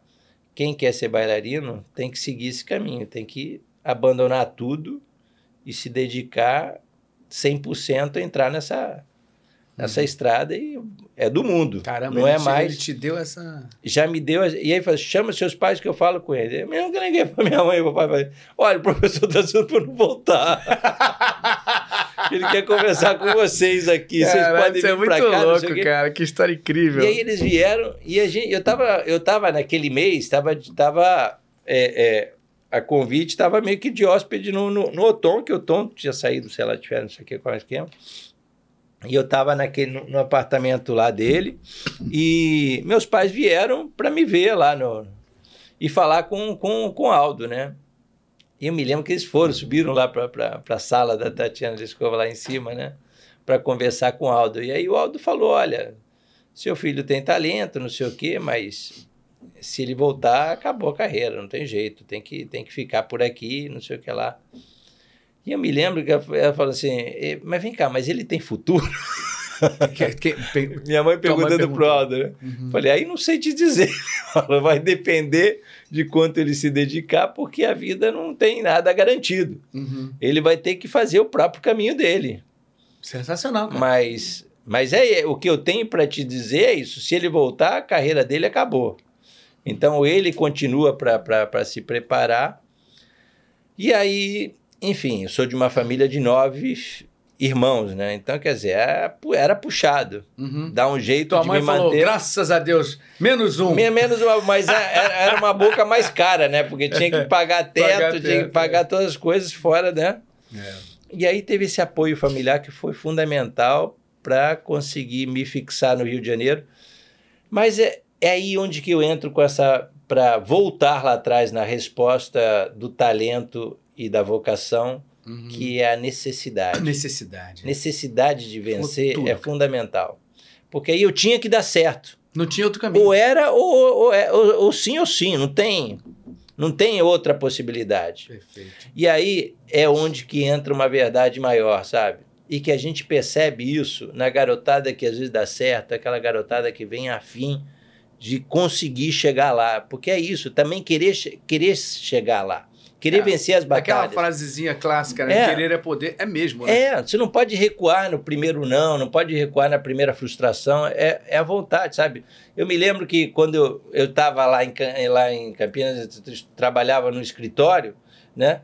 Era louco para chegar sexta-feira, para chegar fim de semana, descansar, porque era aquela vida miserável de acordar seis horas da manhã para ir para o escritório, e sai para estudar de noite, chega a ficar aquela maratona que você tinha que dormir seis horas para conseguir dar conta do seu dia, né? Quando eu cheguei aqui, eu começava a odiar fim de semana, eu gostava- eu adorava começar segunda-feira porque ia voltar a trabalhar, Uhum. né? Inverteu a lógica, Uhum. né? E aí era, era, era o, o, o- Esse processo todo me levou a uma, uma coisa assim, eu fazia uma aula atrás da outra. E a gente tinha essa coisa, a gente trabalhava de manhã, fazia aula de manhã, depois trabalhava o dia inteiro, fazia outra aula com ela, depois fazia outra aula com a Tatiana Liscova. Era uma... Fazia três aulas por Isso dia aí, fora o Só para trabalho. as pessoas entenderem, uma aula dura uma hora e meia, uma hora e quarenta. Uma hora e meia, pois de, é. de balé, né? Então é isso. Então era, era um processo de treinamento extremamente intensivo. Quatro horas e meia, pelo menos, aí de brincadeira no dia. Mas aí não passou um ano, já estava no Teatro Municipal. Já tinha conseguido o índice de, de, de, de trabalho em um ano de coisas que eu fazia assim, é, a pergunta já tinha sido respondida. né, meu irmão? Cara. Quer dizer, já tinha conseguido entrar no Teatro Municipal. Que foi na época com o Dalau, né? Foi na época com a Dalau, mas foi uma coisa engraçada. Aí que a minha história com a Dalau começa a se cruzar. Porque eu entrei, que é uma pessoa extremamente importante na, na minha vida profissional, porque é, com ela comecei a, a entrar para um outro lado de efetivamente trilhar um caminho para me tornar um primeiro bailarino. Uhum. Porque quando eu cheguei no Teatro Municipal, que a Dalau estava ainda lá na, na companhia, passei a audição, passei, etc e tal, mas passado alguns meses, entrava uma coisa que era um período eleitoral e não podia mais ter contrato, não sei o quê, não sei o que lá, e o concurso que eu fiz foi invalidado. Então eu passei, Mas não passou. fiquei dois meses, depois de dois meses teve uma confusão miserável, porque sempre tem essas Que coisas isso já era aquele concurso público. público, né? É, que você, sempre lá, Teatro Municipal está ligado ao Estado, para você É. entrar, você tem que fazer um concurso público. Mas aí aquele concurso foi invalidado e fiquei demitido e não fiquei na rua de novo. A frustração era miserável, né? Você chega no, né, no céu, começa a entrar, daqui a pouco vai para a rua, porque cheguei no Teatro Municipal, estava fazendo aula com Fernando Burrone, estava ensaiando, sabe, repertório, estava com as primeiras bailarinas todas, né, lá, e convivendo com aquele universo, Com né? um ano que você estava aqui. Com o ano que eu estava aqui. Caraca. Aí ele ainda tem, ele ainda tenta, né? Tenta dizer que não tinha vocação. Mas é aquela coisa seguinte, a, a, vocação... Eu entendo o que você está falando. O É. querer muito, vagar no dente, É, chorar. exatamente. Mas, Porque junto comigo tinha um monte de galera que estava também tava na mesma trilha, batalhando para conseguir. uhum. Mas aí, como eu fiquei, eu fiquei de fora, mas por algumas coincidências do destino, a Dalau acabou saindo do Teatro Municipal também. Uhum. Ela e junto com ela, ela tinha um staff de primeira linha, que era o Desmond Doyle, Jorge Teixeira e Jorge Siqueira, Jorge perdão. Siqueira. É, e uma série de profissionais de ponta, além da própria Nora Esteves, que saiu da, do Teatro Municipal porque não concordava com a saída dela, entre outros. A Dalau reativou a Associação de Balé do Rio de Janeiro dela, que tinha sido uma, uma companhia muito importante décadas atrás, que, que Margot Fontaine veio dançar é, a primeira versão dela de Floresta Amazônica, enfim. Tem uma, uma grande história também a companhia da Associação de Balé do Rio de Janeiro, e ela re- é, começou a, a reestruturar a Associação de Balé do Rio de Janeiro lá no, nos Oitis, onde que é a sede da, da escola dela, na Gávea, e junto com esse staff. E começou, a, e com isso precisava reorganizar um, um novo elenco para ali. E aí eu cheguei para. Como eu tava, tinha saído do teatro, estava desempregado, ela acabou me contratando Uhum. né? E aí eu comecei. E como era um novinho cheio de fome, vamos dizer assim, de vontade de conseguir, acabou que meses depois o Desmond Doyle estava me preparando para começar a, a aprender papéis com a Nora Esteves, a primeira bailarina já tarimbadíssima, experiente, famosíssima, etc, etc e tal. E aí já tinha toda uma atenção exclusiva do, do, do Jorge Siqueira me preparando tecnicamente, é, tecnicamente, né, no, Uhum, no, pra naquilo que bailarino. corresponde ao bailarino, e o Desmond Doyle me preparando como partner, que é uma característica específica. Era o marido da Miss Brenda, né? É, exatamente. é uma característica muito específica para você dançar os duetos dos primeiros papéis. Então, não é uma técnica que você aprende em aula. É, é- é separado. E o Desmond Doyle, por sua vez, era um bailarino que tinha vindo do Royal Ballet, que, que tinha dançado com a Margot Fonteine, que tinha participado da- da- das produções, das grandes criações de, da- de, de- de Kenneth Macmillan, e, e por aí vai. Então é, eram, eram, eram artistas que tinham todo um, um histórico de grande companhia, de compreensão do arquétipo, de como esses personagens são feitos e a finalidade. Então, algumas coisas se encaixaram muito rapidamente na minha vida, né? Primeiro, a referência da, do que eu queria, do que eu estava buscando. E depois ter as, as peças chaves para me preparar para isso. Seja com, com Aldo Lotufo, com, com Eugênia Feodorova, Tatiana Tatiana Lescova. Lescova, e depois com a Dalau, que eh, me deu essa possibilidade de estruturar estas questões e, e aí entra o papel da, da direção, que é o que ela, que ela tem, né? Uhum. De, de, como grande eh, realizadora cultural, né? É, foi a maior, Era- né? É maior, Foi sem uma- sombra de dúvida, é de uma importância Até ímpar pra hoje eu, eu encontro ela e eu falo, cara, É. que história, né? Que essa mulher ainda continua... e ainda continua, Continua aí, né? e, e- enfim e que foi que de uma certa forma colocou o, o- o- teatro municipal no mapa do mundo porque com a, com a direção dela à frente do teatro municipal é que grandes produções chegaram no Rio de Janeiro grandes bailarinos vieram para o Rio de Janeiro enfim ela tem uma importância É. Eu acho A que ela- gente- todo, todo, todo- acho que to- acho que posso, acho que não estou enganado, mas me corrija se tiver. Ah, os a, a, a, a, a vinda do, do balé internacional para o Brasil foi definitivamente por ela. Não, as grandes, não, os grandes bailarinos internacionais que vieram para cá, os festivais, aqueles Carlton Dance, depois que teve no Teatro Municipal, eu acho que tudo isso teve um pouco da, do dedo dela, não teve ali? Quando Sim, foi gestora do teatro. como gestora empresarialmente É. Mas assim, ela também tem coisas que influenciou basicamente também a, a- a coisa. Se, se por um lado o papel da Tatiana Lescova é, é de uma relevância importantíssima sobre uma bailarina que vem é, é, do, do, do, do, balé de Diaghilev, é, do balé russo que chamava, né, a companhia, né, o balé russo, ah, e, e tem toda essa história tradicional de, de, de vivência com, com, com importantes criadores do início do século XX e que ela também trouxe a, a Tatiana Leskova quando era diretora do Teatro Municipal, trouxe William Dollar, é, é, Massini, enfim, pessoas que impactaram é, de forma contundente gerações anteriores à nossa, né? Uhum. Por outro lado, a Dalal trouxe a, a, a Madame Makarova e também trouxe a, a Eugênia Feodorova, Eugênia Feodorova. Que depois passou a ser um outro pilar de formação de bailarinos no Rio de Janeiro, com a formação Vaganova, né, que é uma técnica Russa. é, russa é, do, do Kirov, de São Petersburgo e tal, né? Então, são mulheres muito importantes Então na história da dança. né? Porque já do Desmodel é uma coisa mais do Royal. Sim, porque a Dalal teve essa. é- Aí é uma história fantástica, né? Da Dalal com a Associação de Balé do Rio de Janeiro, que ela, através é, do, do- da- dessa, do- dos contatos que ela tinha, ela traz a Margot Fontaine para dançar é, com a Associação de Balé do Rio de Janeiro.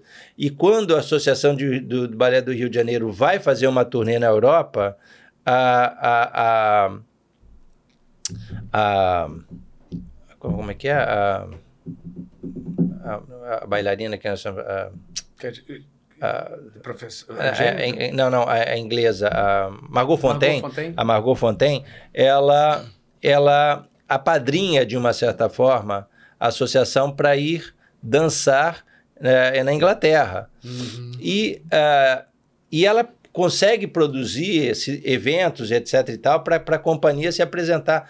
A Dalal chega a ter contato, inclusive, com a rainha. Né? ela, ela, ela, a partir daí, ela passa a ser uma representante, através desse sentido diplomático, de trazer o Royal para o Brasil. E ela traz o Royal para o Brasil e, e, coloca o Royal na Bahia, coloca no Rio de Janeiro, coloca, vai disseminando a escola do Royal Bali no, no, no Brasil. Uhum. Então, ela, é, essa é uma história que, que não muito conhecida, né? Que, mas extremamente interessante e importante da Dalal, que vem antes ao, ao processo dela como gestora, é, a partir do momento que ela começa a assumir o Teatro Municipal e começa a impactar o Teatro Municipal de forma extraordinária, né? Uhum. Assim, a importância da Dalal nesse, nesse período de década, final da década 60, 70 e 80, foi, foi fantástico. É. Sobretudo de 80 para cá é que tem a grande revolução que ela traz dessas, desses grandes nomes todos da, da, da dança, né? E, e, e essa movimentação é, do teatro municipal que antigamente os, os, os grandes artistas eles paravam no Rio de Janeiro, mas o, o destino era ir para Buenos Aires, para o Colón. Né? Vou fazer uma pausa pra, rapidamente, Sim. que eu preciso falar algumas pessoas. Enquanto isso, você mastiga um queijinho, uma castanha, enquanto eu vou falar aqui. Certo. Tá? Mas paramos aí aqui nesse assunto. Vamos voltar daqui agora, que está sensacional essa história. Tanto tá sensacional que eu tenho aqui, ó, Eliomar Bonavita, mestre é mestre, amando o papo. Malvão Camisaria tá aqui mandando coraçõezinhos. Temos aqui Luísa. Ei, Luísa, prima! Minha prima. Minha prima tá lá em Alagoas. Boa noite. Oh, maravilha. É, obrigado por você estar aqui. Isso aí. E Carlos Ferreira fala, grande bailarino, boa noite. Tem aqui também Sheila Clautal, olha só que legal, irmã de Elke. Não. Irmã da Elke falando, Claudinho querido com o maravilhoso Marcelo. É, também tá história, tá vendo a história aí também, muito legal, muito legal. É, vamos, vamos lá, voltando, voltando aí, a gente estava falando, você estava falando, a gente estava falando sobre essa importância dessa época aí do, dos anos 50, 60, 70, 80, que foi da, da, da Lau que deu essa entrada e dali para frente foi da Lau, mas teve uma mudança. Em falando de teatro municipal, teve um período que a Tatiana Lescova foi diretora, né? Não, a, a, a, a a que a Dalau foi diretora foi, do, do teatro um tempo, né? A Dalau, acho. Foi. Mas a, a, mas a Tatiana Lescova foi diretora do balé. Do balé. Ah, a, a Dalau foi, ela diretora teve tempo, da... ela, ela já foi diretora do balé, mas também foi diretora, foi presidente do Teatro Municipal, presidente da Fundação Teatro Municipal. Então, quer dizer, ela tinha um papel é, de alavancar o teatro como um todo. todo. Uhum. Mas nisso ela fazia, a, o teatro acabou se projetando no Rio de Janeiro com uma força muito grande no, no balé, porque era, vamos dizer assim, um, um, um nicho artístico que ela tinha um conhecimento. É, é, porque é isso, para você trazer determinados artistas, as pessoas para virem tinham que ter uma confiabilidade. Pô, eu vou porque eu conheço quem é Dalau, né? Uhum. Então, é, com relação à dança, ela tinha essa penetração internacional muito forte, uhum. que é, naquela época não tinha outra possibilidade se eu não, se eu não tivesse contato pessoal mesmo de, de você ter esse, esse acesso, né? Uhum. É, então o balé cresceu muito grande. Tinha que conhecer. Caso contrário, era as pessoas não se aventurariam Tiro no escuro, a, a atravessar o Atlântico é, para lá para aquele país das bananas. É, é, das bananas. Pra... Então era complicado essa essa é incrível isso. essa coisa, né? É, por isso ela foi tão pioneira nisso. Ela, ela, ela, ela, teve, ela tem um papel extraordinário. Né? E hoje em dia tem muitas facilidades, então a, a comunicação, o fato. A, você não precisa nem saber o idioma com quem que você está falando, que tem um não sei o que que traduz e vai, né? É, é que a Dalau, enfim, é uma pessoa de uma cultura absurda, de ter, né, fala diversos idiomas e, e, e e esse trânsito é que é fundamental. Naquela época era, era imprescindível para você conseguir é, fazer o nível de contato e de, de, resultado que ela conseguiu promover, né? É, eles vieram de uma família tradicional também muito forte. Sim. Né? Ali, a mãe dela era uma socialite muito conhecida na época, né? Então eles vieram, a Jordan. A Jordan. já vieram ali com, com um sarrafo alto, né? Mas foi fantástico a gente é, poder ter uma pessoa dessa que podia utilizar esse sarrafo alto para qualquer outra coisa e utilizou para alavancar a arte da dança Olha, no Brasil como ninguém. É, é, interessante, mas eu, eu, assim, eu, eu conheço alguma coisa da vida da Dalal de, de fã tal, de admirador, né? Mas é, em algumas oportunidades que a gente teve possibilidade de conversar, ela fala também que a vida para ela também não foi fácil. Às vezes a gente imagina, ah, mas a Dalal tinha teve que peitar muita coisa, sabe? É, são, são coisas que ela, que ela muitas vezes ela falava que ela tinha que comprometer às vezes assim é, é, um apartamento dela para, sabe, como, como lastro para conseguir pagar compromissos de uma temporada que tinha que fazer. E que, e que é isso, e que às vezes, assim, é, é, existe uma questão ética, sabe? As coisas, você, você não, não pode empenhar suas coisas num determinado nível, porque isso não é profissional, isso não é responsabilidade, isso não é fazer, né? Isso é, pode ser voluntarismo, né? Então ela também tinha que provar para pro, pro, pro, os pais delas, enfim, que ela era capaz, que ela tinha potencial, que, ela, que isso era o que ela desejava se dedicar. Uhum. Então, isso tudo é, é, muito importante, é muito interessante, foi muita angústia, é, muitas histórias engraçadíssimas que ela conta, que, que passou nessas turnês que aconteciam de, de, bailarinos que não embarcavam, que não sei o quê, que, sabe? Como é que você faz para o bailarino conseguir voltar e para um outro país, e passaporte, e visto, isso, aquilo. Uhum.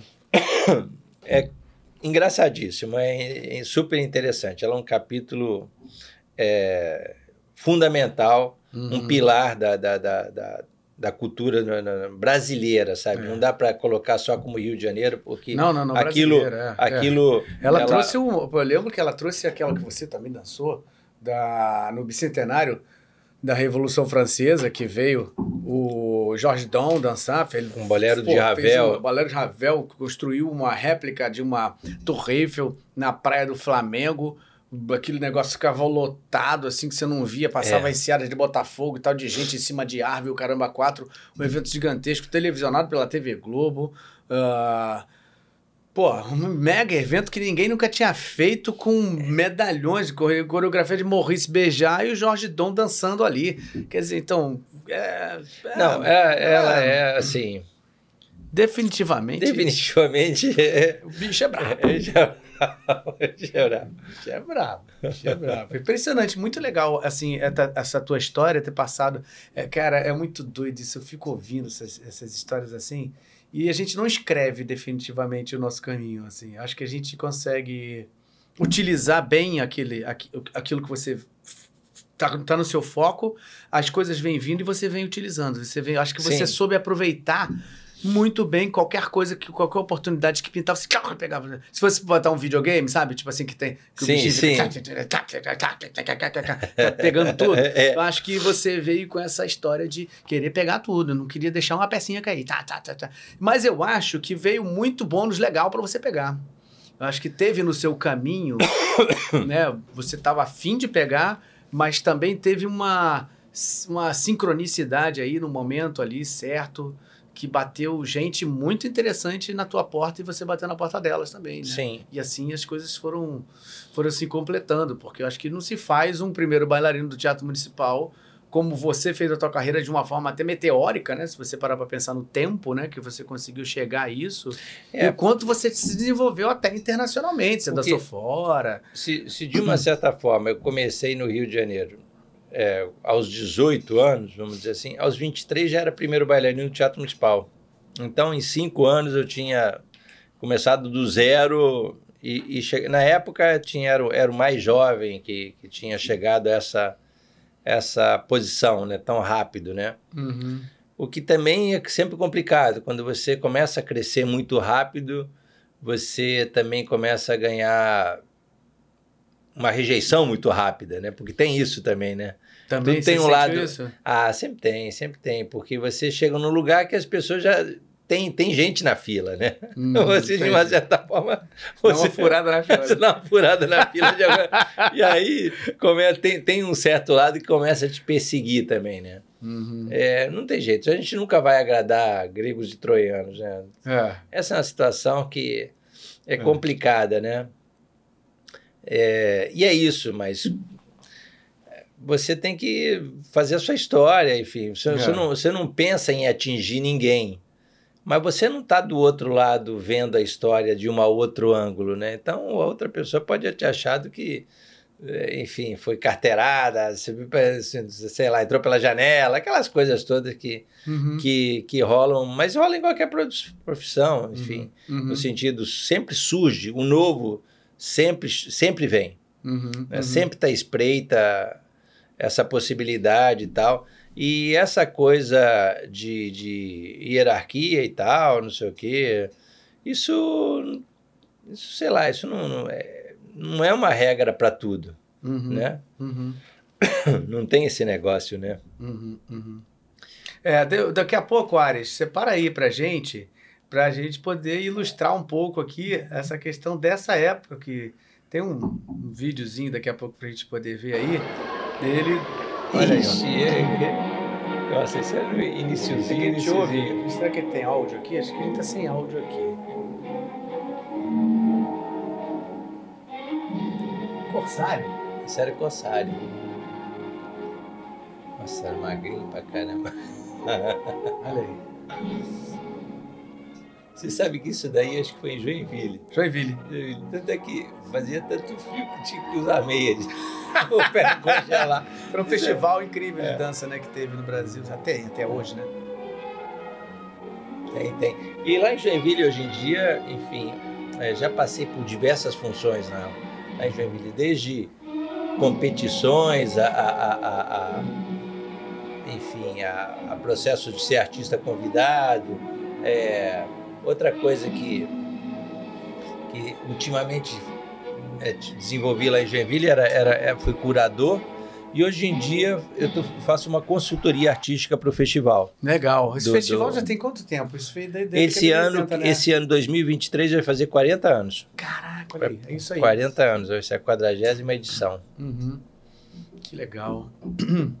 É isso, é uma... E aí você hoje você tá falando aqui, você falou que você tá sendo curador. eu, eu- eu- agora eu- sou, eu faço uma consultoria artística para o festival. Ah, que legal.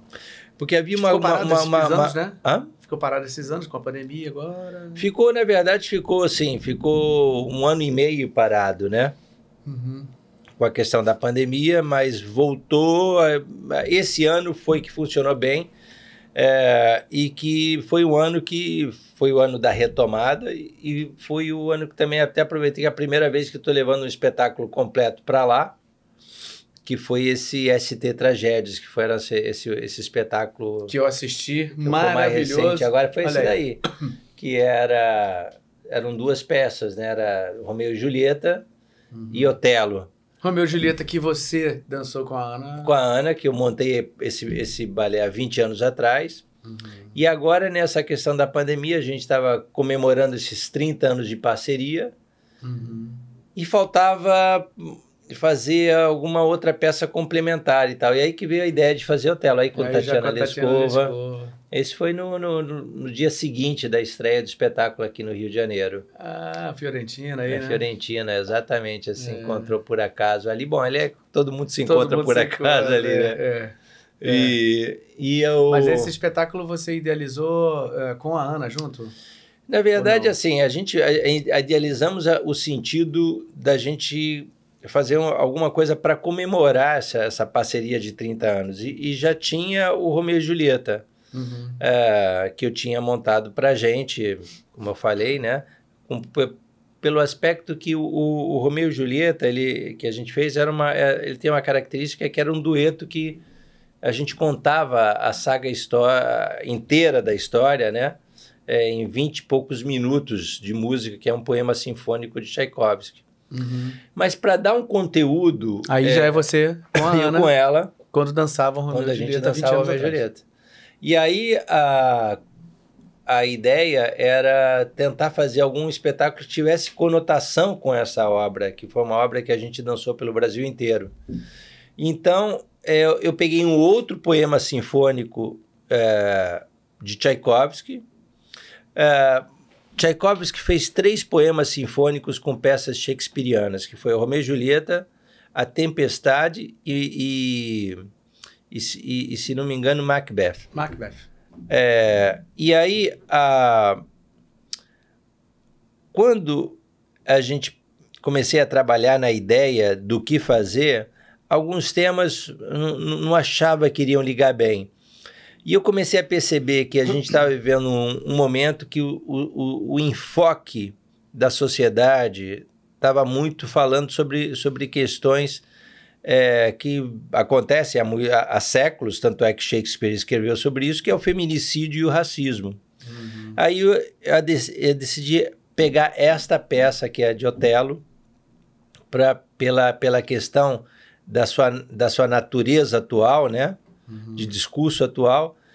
Mas aí eu acabei adotando um outro poema, um outro poema sinfônico de, de, de, de Tchaikovsky, que é Francesca da Rimini, que é uma obra sensacional, que tem 25, 26 minutos essa peça, mas que se adaptou fantasticamente a essa obra, né? Porque a, a, natureza de dramaticidade da, da, da peça a gente conseguiu encaixar claramente todo esse roteiro musical. Então eu acho que aí foi um dos grandes acertos dessa, dessa peça e que está tá fazendo um sucesso incrível, né? Agora a gente está com essa expectativa de levar para São Paulo. Vocês ficaram aqui, naquela época que eu vi, ali na Cidade das Artes, Na né? Cidade das Ele Artes. Ele ficou um tempo mais reduzido ou não? A gente ficou um, uma semana ali, uma né? Uma semana, né?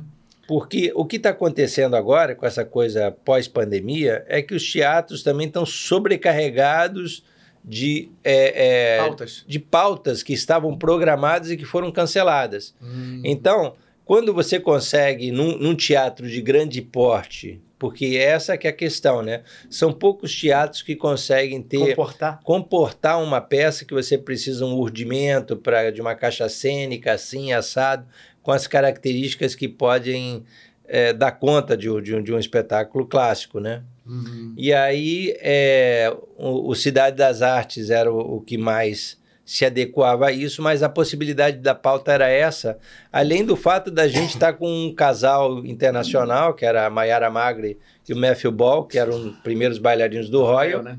que são primeiros bailarinos do Royal, e que vieram aqui fazer essa temporada com a gente e fazer a, a, a gala do Festival de Joinville. Então a gente fez essa temporada, conseguiu encaixar nessa pauta. Fizemos uma resta extra agora no Teatro Municipal, no início de setembro. Uhum. E é isso, né? E agora a gente está nessa expectativa, como um elenco muito grande, que muitos artistas, alguns eram de fora do Brasil, outros tão, tão, são ligados ao Teatro Municipal, ou são de companhias diferentes, a gente precisa criar toda uma agenda para regimentar é, é, um elenco tão grande para conseguir seguir com a temporada. É, porque então, não é uma companhia estável onde todos estão ali assalariados à é. disposição. É, é para juntar essas pecinhas, e, né? E como tem essa característica que esse espetáculo traduz um pouco aquilo que eu busquei na minha carreira o tempo todo, eu busco espetáculos que tenham o viés do intérprete. Então, uhum. aqui a gente tem inúmeros personagens que estão. É, é, é, que eles têm um valor específico de, vamos dizer assim, que tem que ser trabalhado, né? Então, é, é nesse aspecto que essas obras me interessam como encenador, né? E... Mas também tem isso. Essas, essas, esses artistas são escolhidos a dedos. Uhum. E aí, para a gente concatenar essa agenda toda é um pouquinho complicado. complicado. Nessa temporada Rio de Janeiro, tive o patrocínio da Sendas, do Grupo Sendas, que, uhum. é, é, que, que foi decisivo para viabilizar esse projeto. Não dá sem patrocínio para fazer um espetáculo desse. Não, é não, não há é menor condição. Eu assisti, é um espetáculo grandioso, né? É, e, e o Arthur, Arthur Filho, né, é Arthur Sendas Filho, que, que, que se sensibilizou com essa questão dos artistas passarem por essa paralisação, essa dificuldade. E na primeira oportunidade ele abriu esse precedente de nos ajudar. É, e a gente tentou fazer com unhas e dentes o melhor possível dentro daquilo que a gente tinha disponibilidade e conseguimos levantar esse espetáculo. E agora a gente está tentando buscar é, patrocínio também para estender essa temporada para São Paulo, que acho que é muito importante como não é, até pela questão da importância dessas obras, né? Que eu acho que Shakespeare é, é uma coisa temporal. É, é são, são temas que não envelhecem, são personagens importantes na, na, na compreensão dos arquétipos do comportamento humano. Uhum. Então, são, são obras que, que têm um valor intrínseco e que a gente tem que se esforçar para trazer para o público. Com certeza, eu assisti o espetáculo, o espetáculo é lindo e até a gente comentou no final, né, assim, porque a dificuldade de você contar uma história dessa clássica com dança, sem palavras, num tempo muito reduzido, né, porque você vai assistir Otelo, você assiste duas horas e tal. Exatamente. Né, só o Otelo, aí você junta tragédias clássicas e, e passar isso com que, que você consegue é, levar o entendimento da obra, né, da história, voltando àquela coisa, se você já conhece a história, é óbvio que você vai fazer uma leitura mais fácil. Mas ainda assim, acho que você conseguiu fazer um espetáculo de dança muito claro, assim.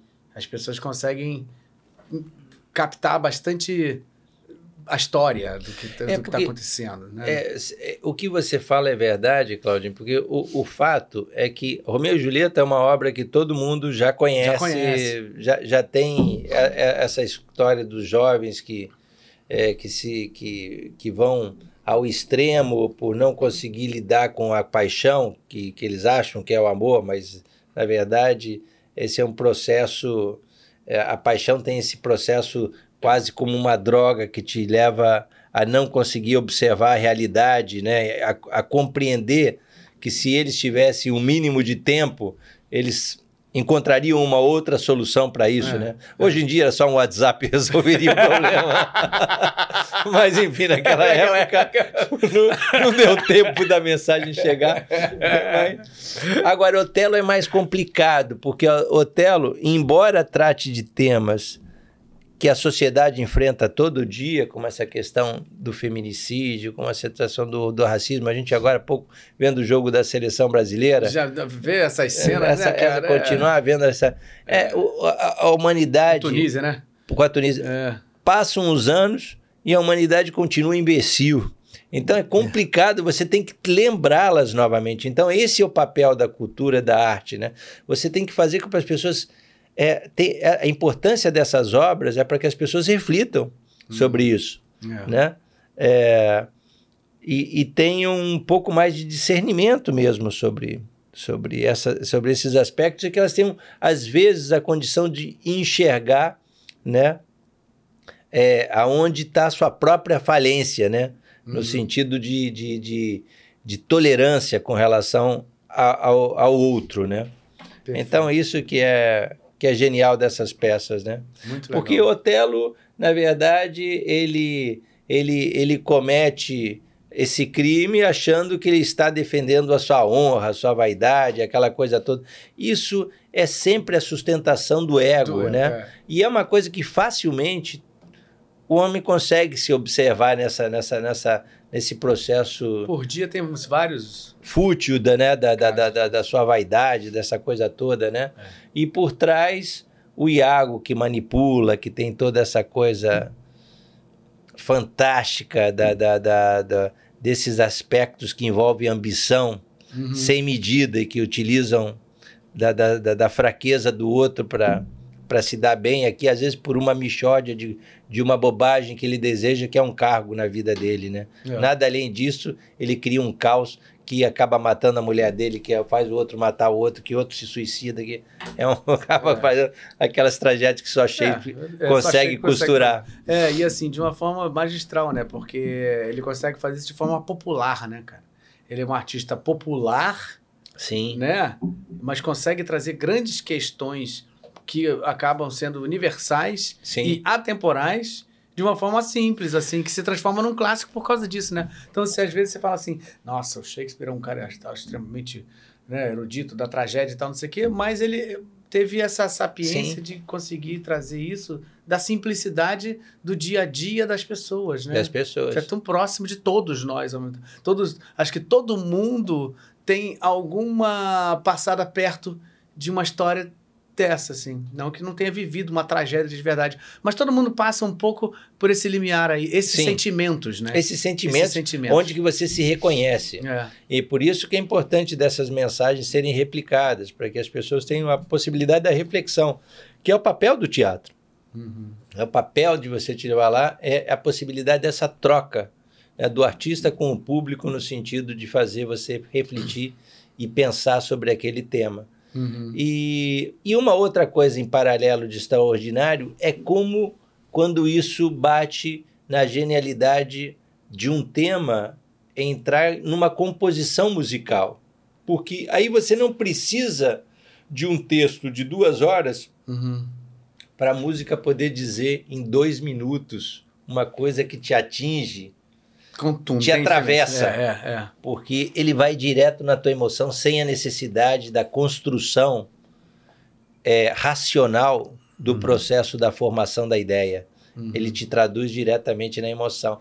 E aí que é extraordinário é, dessa coisa que Tchaikovsky, de uma certa forma, ele acaba utilizando sua própria tragédia pessoal de vida Uhum. para entrar nessa natureza, né? Geralmente, o, o que transforma Tchaikovsky, peças musicais que as pessoas curtem tanto, se apaixonam tanto, é por isso, porque no fundo ele fala da tragédia pessoal, dele, né? dele. E isso é muito curioso, né? É. É muito interessante. É. Acho que os artistas que conseguem tocar mais as pessoas, em geral, tem sempre uma coisa meio biográfica deles. Eles, eles a arte atravessa a É vida deles, a é. vida atravessa a arte. Tá Exatamente. sempre né, ali, não, não se separa. Não, se por exemplo, separa. é um pouquinho olhando esse elenco maravilhoso e tal, né? É isso, né? A gente faz com quem a gente admira, a gente faz aquilo que a gente gosta, a gente busca, né? É Uhum. difícil você fugir muito fora da casinha para, né? É, Eu não estou fazendo um teatro kabuki. É, é. É, Isso não, seria de se admirar se daqui a pouco. É. Bom, É, é, é, é, é, é. Teatro Kabuki, com a pra quem não conhece, vai dar uma pesquisada que realmente não tem nada a ver com isso daí. Definitivamente. É, Deixa só... não que não seja interessante, mas agora não entendi nada. Vem cá, Cristiano Morato. Você conhece Cristiano Morato? Conheço, grande amigo. Tá aqui. É- grande artista, grande- mandando um abraço. Tá aqui, assiste, é aqui maravilhoso também. Trabalha muito com moda, estilista e é um grande destaque do carnaval Hum. carioca. Que legal. Grande amigo. É, são os amigos que a gente conheceu a partir do carnaval e carrega pro resto da vida também. É. Pô, vamos voltar nessa história do carnaval, Marcelo. Assim, porque assim, a gente vê, né? Essa tua trajetória. Ih, que é esse, e olha só, Ih, quem é essa gente aí, gente? Quem é essa gente aí, gente? Quem é essa gente aí, ó? Tem um rato ali e uma rata. Que isso? Olha aí, um rato ali, o Cláudio, o Galvão ali, um ratão. E ali do lado um rato de óculos é a. Gabi, tá vendo? ó? A Gabi, olha aí. Cara, que legal isso aí. Isso foi, foi um presente que o Marcelo nos contemplou aí, da gente fazer essa, essa, esse trabalho juntos aí, ainda na Beija-Flor, né? Olha que legal esse grupo aí, muito bacana. Você, É. você fez uma pessoa de verdade muito feliz, a Gabi. A Gabi era louca para conhecer o carnaval de perto, né? Porque ela é lá de São Paulo, interior de São Sim. Paulo, de Jaguariúna, que é quase em Campinas, pertíssimo de, de Campinas. Adora Campinas. Ela disse que ela é campine, campine, campineira, campinense, quem nasce em Campinas, não, agora não sei. Campine, nem sei. Neira, né? Campineira, olha aí, tá vendo? Então ela já. Eu nasci em Campinas. Então, assim, você deu um presente pra ela pra ela nunca mais esquecer, porque assim, ela era louca pra conseguir conhecer o carnaval e ela conheceu o carnaval em loco, ali, pá, né? Dentro de uma escola de samba, fazendo parte de uma, um carro ali, né? É, Coreografado por Marcelo Misalides. Antes da gente assim, se aprofundar nessa questão aí do, da Beija-Flor, você começou em qual escola? Foi o Salgueiro? Não, eu comecei na Tijuca. Na Tijuca. né? Comecei na Tijuca em 98. 98. E você ainda era bailarino do Teatro Municipal? Era, essa é uma história engraçada, porque, Olha isso. na verdade, assim, eu, dentro dessa história do Teatro Municipal, teve um, um momento que acabei saindo do teatro porque havia não havia uma, uma, uma concordância muito clara dentro da, da, da direção que estava lá com relação a, a, a vida artística que a gente estava levando, né?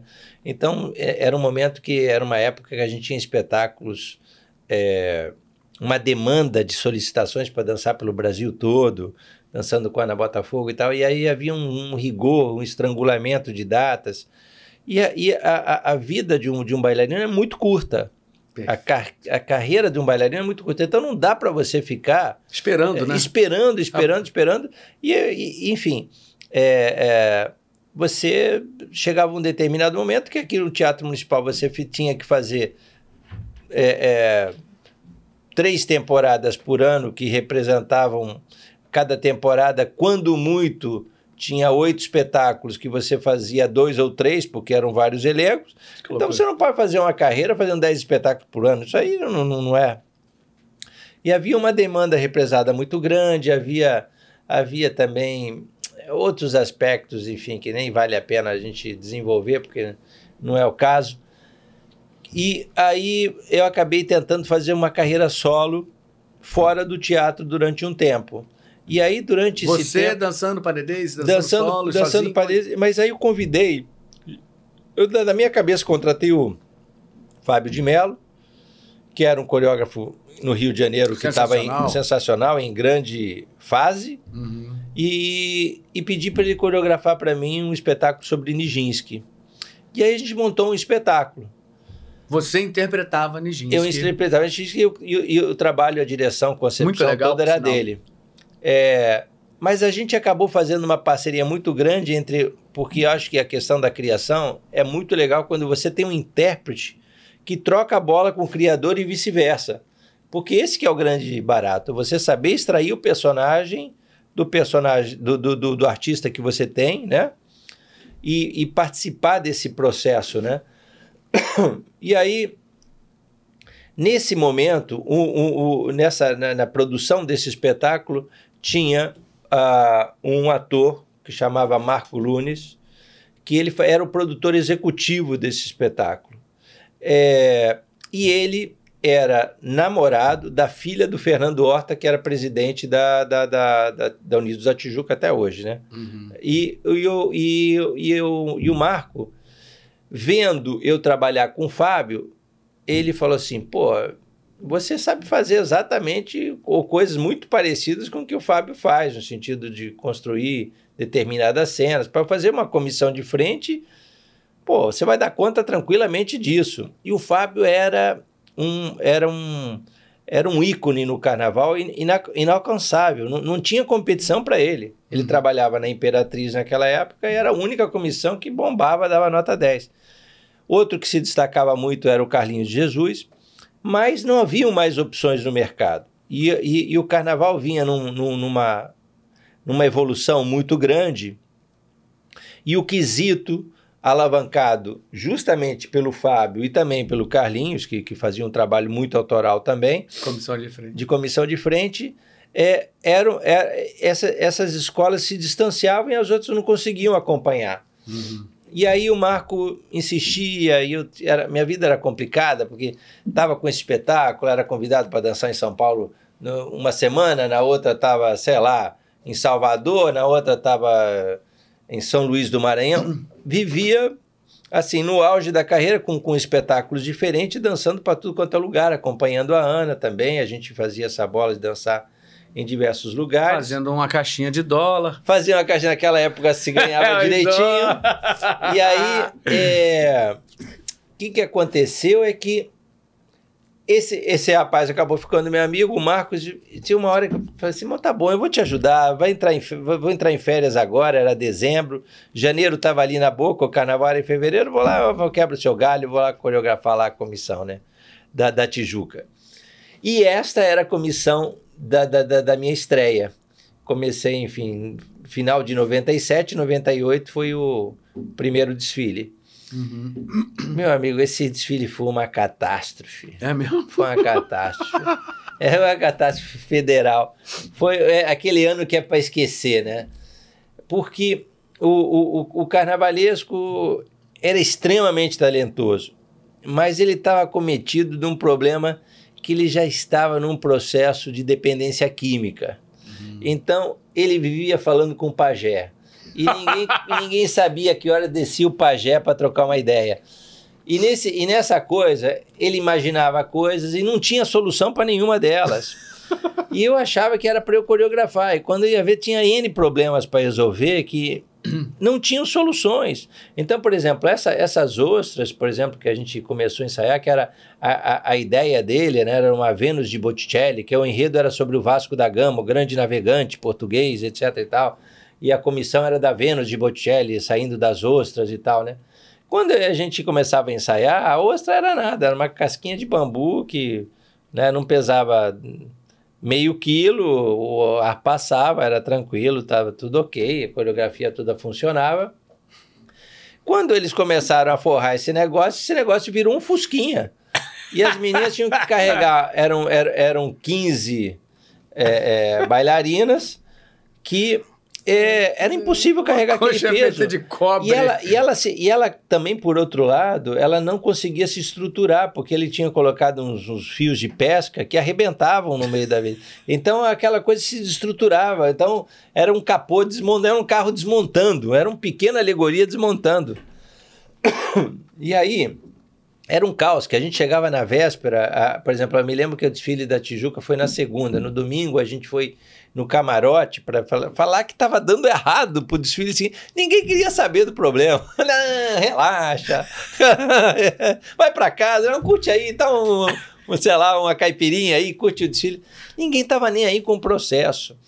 Eu, a, a, a, a Dani já estava foi o, a primeira comissão de frente já, já trabalhava comigo. Ela foi uma dessas ostras que estavam desfilando. E é, quando a gente na chegou na concentração. Uma, na verdade, a Dani foi uma pérola. Era minha Vênus. Minha uma Vênus pérola que apareceu apareceu quando você percebeu a abertura dessa ostra. Pronto, saiu essa pérola. essa pérola. E se transformou na pérola da sua vida até hoje. Até hoje. Olha aí. E aí, é, minha, minha pedra preciosa mais importante. Mas aí, a, a, a, quando a gente chegou, para ter uma ideia, eles, a, a, o figurino eles levaram um para fazer, mostrar um protótipo, não sei o que lá. Quando levaram a fantasia, largaram um para trás lá no, no, no, hotel. Em resumo, não tinha a saia. Para quem, quem ficou sem saia foi justo a Dani, que era a mais parceira, topou pegar um. Aí ela se virou do seguinte forma: aos 44 segundo tempo, era meia-noite, o desfile era 4 horas da manhã, a gente já tinha que sair do, do, do, do da concentração. Aí pegou uma toalha de, de do, do, hotel, toalha de mesa, e adaptou uma saia ali, não sei o quê, improvisamos. A, a, a, a protagonista não tinha nem a roupa, nem chegou, não foi feito, sei lá, uma confusão. Entramos no ônibus para ir para a avenida, o motorista não sabia onde que era a avenida, não sabia chegar. não sabia Pegamos um all rush ali, pegando Rebouças. Era um inferno. Eu sei que a escola estava para entrar, o motorista ainda perdido ali pra, na Praça da Bandeira. A gente teve que Começou sair. de frente. Começou de frente. A gente teve que sair feito louco, atravessando. Todo mundo que tava. Era um, era um, olha, era um, sei lá, dali da Praça da Bandeira até a entrada é um chão, é meu chão. amigo, é chão. é chão. São uns 600 metros, sei lá. Nossa, é Só sei que a é gente entrava, a gente passava correndo, já é comissão de frente, deixa passar. Mas vocês estão aqui aí, só tomando vai. Vocês estão aqui. Vocês estão aqui. Vocês estão lá na frente. É como você fez, meu? A gente ficou perdido na cidade. Olha, foi um caos. Foi um caos. Chegamos lá ainda para pior. A gente teve que aquele, trocar todos aqueles barbantezinhos lá de fio de pesca por, por arame para prender, porque senão a estrutura ia despencar. Faltava estrutura para prender essa, essa ostra no corpo da cadeirinha das meninas. A gente teve que começar a rasgar a nossa roupa do corpo para amarrar a estrutura. E aí começa a fogos estourar, que a escola está entrando e a gente no desespero. Olha, quando a gente chegou ali para entrar, eu parecia que ia morrer. Era, era, era assim. E quando você chega ali, parece que é o Coliseu. Eu nunca tinha entrado. Quando entra, aí você tem aquelas Luz, 60 é, mil pessoas ali, ah, aquela coisa, aquela é imprensa, não sei o quê, todo mundo achando que o negócio vai ser lindo. Você estava com olho de pânico, né? Mas olha, e aí a gente passou, tal, conseguimos dar conta do que, do que a gente se propôs a fazer. Uhum. As nossas notas foram razoáveis para uma estreia. É, mas a escola caiu. O resto foi, mu foi, foi muito mais dramático do que a nossa apresentação, por incrível que pareça. Caramba. E mas ali ficou uma situação de que eu falei assim, para a forma com que eu trabalhava até então, eu não queria sair daquilo com essa sensação de decepção tão grande, né? Uhum. É, e percebi o quanto aquilo estava despreparado profissionalmente para funcionar uhum. adequadamente. E aí a escola caiu para o grupo de acesso e quando eu, no ano seguinte fui falar com o presidente, bem mais cedo do que dezembro, já cheguei com a condição de que eu faria até, esses, até a, a comissão de frente para ele de graça, se fosse necessário, mas se fosse nos termos de um trabalho correto, do jeito que tinha que ser, com, com, com o figurino pensado para que possa ser feito alguns elementos de dança, para que as coisas sejam funcionais, que a coisa seja acompanhado dia a dia, teste, não sei o quê tudo que eu achava que era funcional, maravilhoso, que a gente vê o carnaval, acho que é tudo incrível, né? Uhum. Quando você vê a estrutura é completamente capenga. Se você não coloca a mão na massa para fazer, vai chegar de qualquer jeito. E aí que está a diferença das escolas que conseguem bons resultados é que não. As que têm estrutura de organização. E aí foi que eu fiz esse outro ano, em 99, que era o dono da terra, e aí foi, já de cara, já foi no grupo de, de acesso o prêmio de melhor comissão de frente do grupo de acesso e voltou a se apresentar na, na, na, no desfile das campeãs, que naquela época. Ah. Naquela época, a, a, as escolas do grupo de acesso que eram campeãs desfilavam na noite dos campeãs com as, com as outras. E o trabalho já ganhou uma visibilidade, essa daí, essa daí. logo de cara. Porque você vê, das ostras, você já parar por uma coisa né? o desenvolvimento em dança, que por, por, permita você ter a, a, estrutura cênica, né? E mesmo trabalhando com componentes que naquela época não eram artistas, não eram um cara era bombeiro, outro era mecânico, outro era secretário do, do, do não sei o quê. Da... Então, os caras chegavam lá e você tinha que. Eu tinha que ensinar os caras, do início, a entender a música. Como é que você divide uma música para você poder se coordenar? Porque se você não entende que existem compassos musicais, tempos, você não vai ter coordenação nunca daquele. Cada um vai sair se movimentando a hora que quer. Então, para eles, se, se, se, era necessário eles entenderem compassos de para estarem sempre na mesma batida musical. Então, a partir daí começa um, é, é, esse processo. É, e, e aí segui na Tijuca durante cinco anos. Depois eu fui para o Salgueiro. No, no, no, meu quinto ano da Tijuca. Aqui, na Tijuca, você chegou a, a fazer cinco. Você falou, ficou cinco anos cinco na anos. Tijuca. E te, rolou uma, uma nota 10 zona nessas. É, por incrível que pareça, com exceção do primeiro ano, os outros quatro anos foram 10 de ponta a ponta. Pô, que legal. Então modificou o conceito da comissão de frente para a escola. E ela subiu? Subiu Subiu logo no, nesse no ano desse trabalho, já, já foi campeã e subiu. E aí só tive nota 10, dali para frente. Porque eu comecei a estabelecer uma comissão de frente que as pessoas vinham e era uma comissão organizada. Né? Poderiam gostar mais ou menos, mas era uma comissão de frente que já tinha pegada, já tinha uma busca. É, eu também tentava observar muito o trabalho dos, das pessoas que eram expoentes, como o Fábio de Mello, e também buscava esse senso de organização de, de que a, da composição do, do, do, personagem.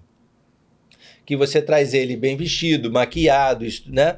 Ah, com, com, com, com adereços específicos, o preenchimento necessário para uma, uma leitura do que deveria ser uma comissão de frente. Uhum. E no, no, quinto ano da Tijuca ganhei meu primeiro estandarte de ouro já. Já no quinto ano já estava credenciado como uma referência já no setor o que me levou a um convite no, no, no Salgueiro. Uhum. No Salgueiro, fiquei de 2003, a, fiquei mais cinco anos no Salgueiro, até 2, 3, 4, 5, 6, 7. Lá ganhei mais dois estandartes de ouro. E, e foi, uma, foi uma trajetória também super bacana dentro do Salgueiro, nesses anos todos trabalhando com Renato Lage. Aí saí do Salgueiro para ficar na, na, na, Vila Isabel, onde fiquei seis anos. É, a Vila Isabel foi um, um momento também muito bacana. É, até eu trabalhava junto com Moisés, que foi um bicheiro que foi assassinado essa semana passada, Sim. se não me engano, uhum, é, aqui no Rio de Janeiro. É. E aqui, no, aqui próximo. É uma pena porque foi de uma importância muito grande para a Vila Isabel. É, a Vila Isabel construiu aquela, aquela quadra fantástica que tem na 28 através dele. A escola saiu campeã nesse período também de gestão dele. Fez um trabalho muito importante lá. Aí a Dani, na, na, na minha estreia na, na, na Vila Isabel, ela fazia que a gente tinha, enfim, era, um, era, um, era sobre o trabalhador, né? E a gente fazia, nessa comissão de frente, tratava de uma lenda indígena que fala sobre o João de Barro. Então, essa lenda é sobre o pássaro que constrói a sua casa para criar sua morada, para fazer a sua prole, para, né? Então, o dia do, é, tinha essa simbologia do, do, do, do João de Barro, né? Uhum. E, enfim. E lá na Vila Isabel, é, é, consegui, conseguimos chegar até o título.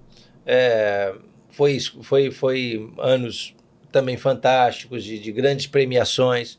Teve, um, teve anos que a gente ganhou todas as premiações de comissão de frente, desde estandarte de ouro, a tamborinha, a rádio, todos os prêmios que existiam em comissão de frente a gente ganhou no ano do Teatro Municipal. Uhum. É, enfim.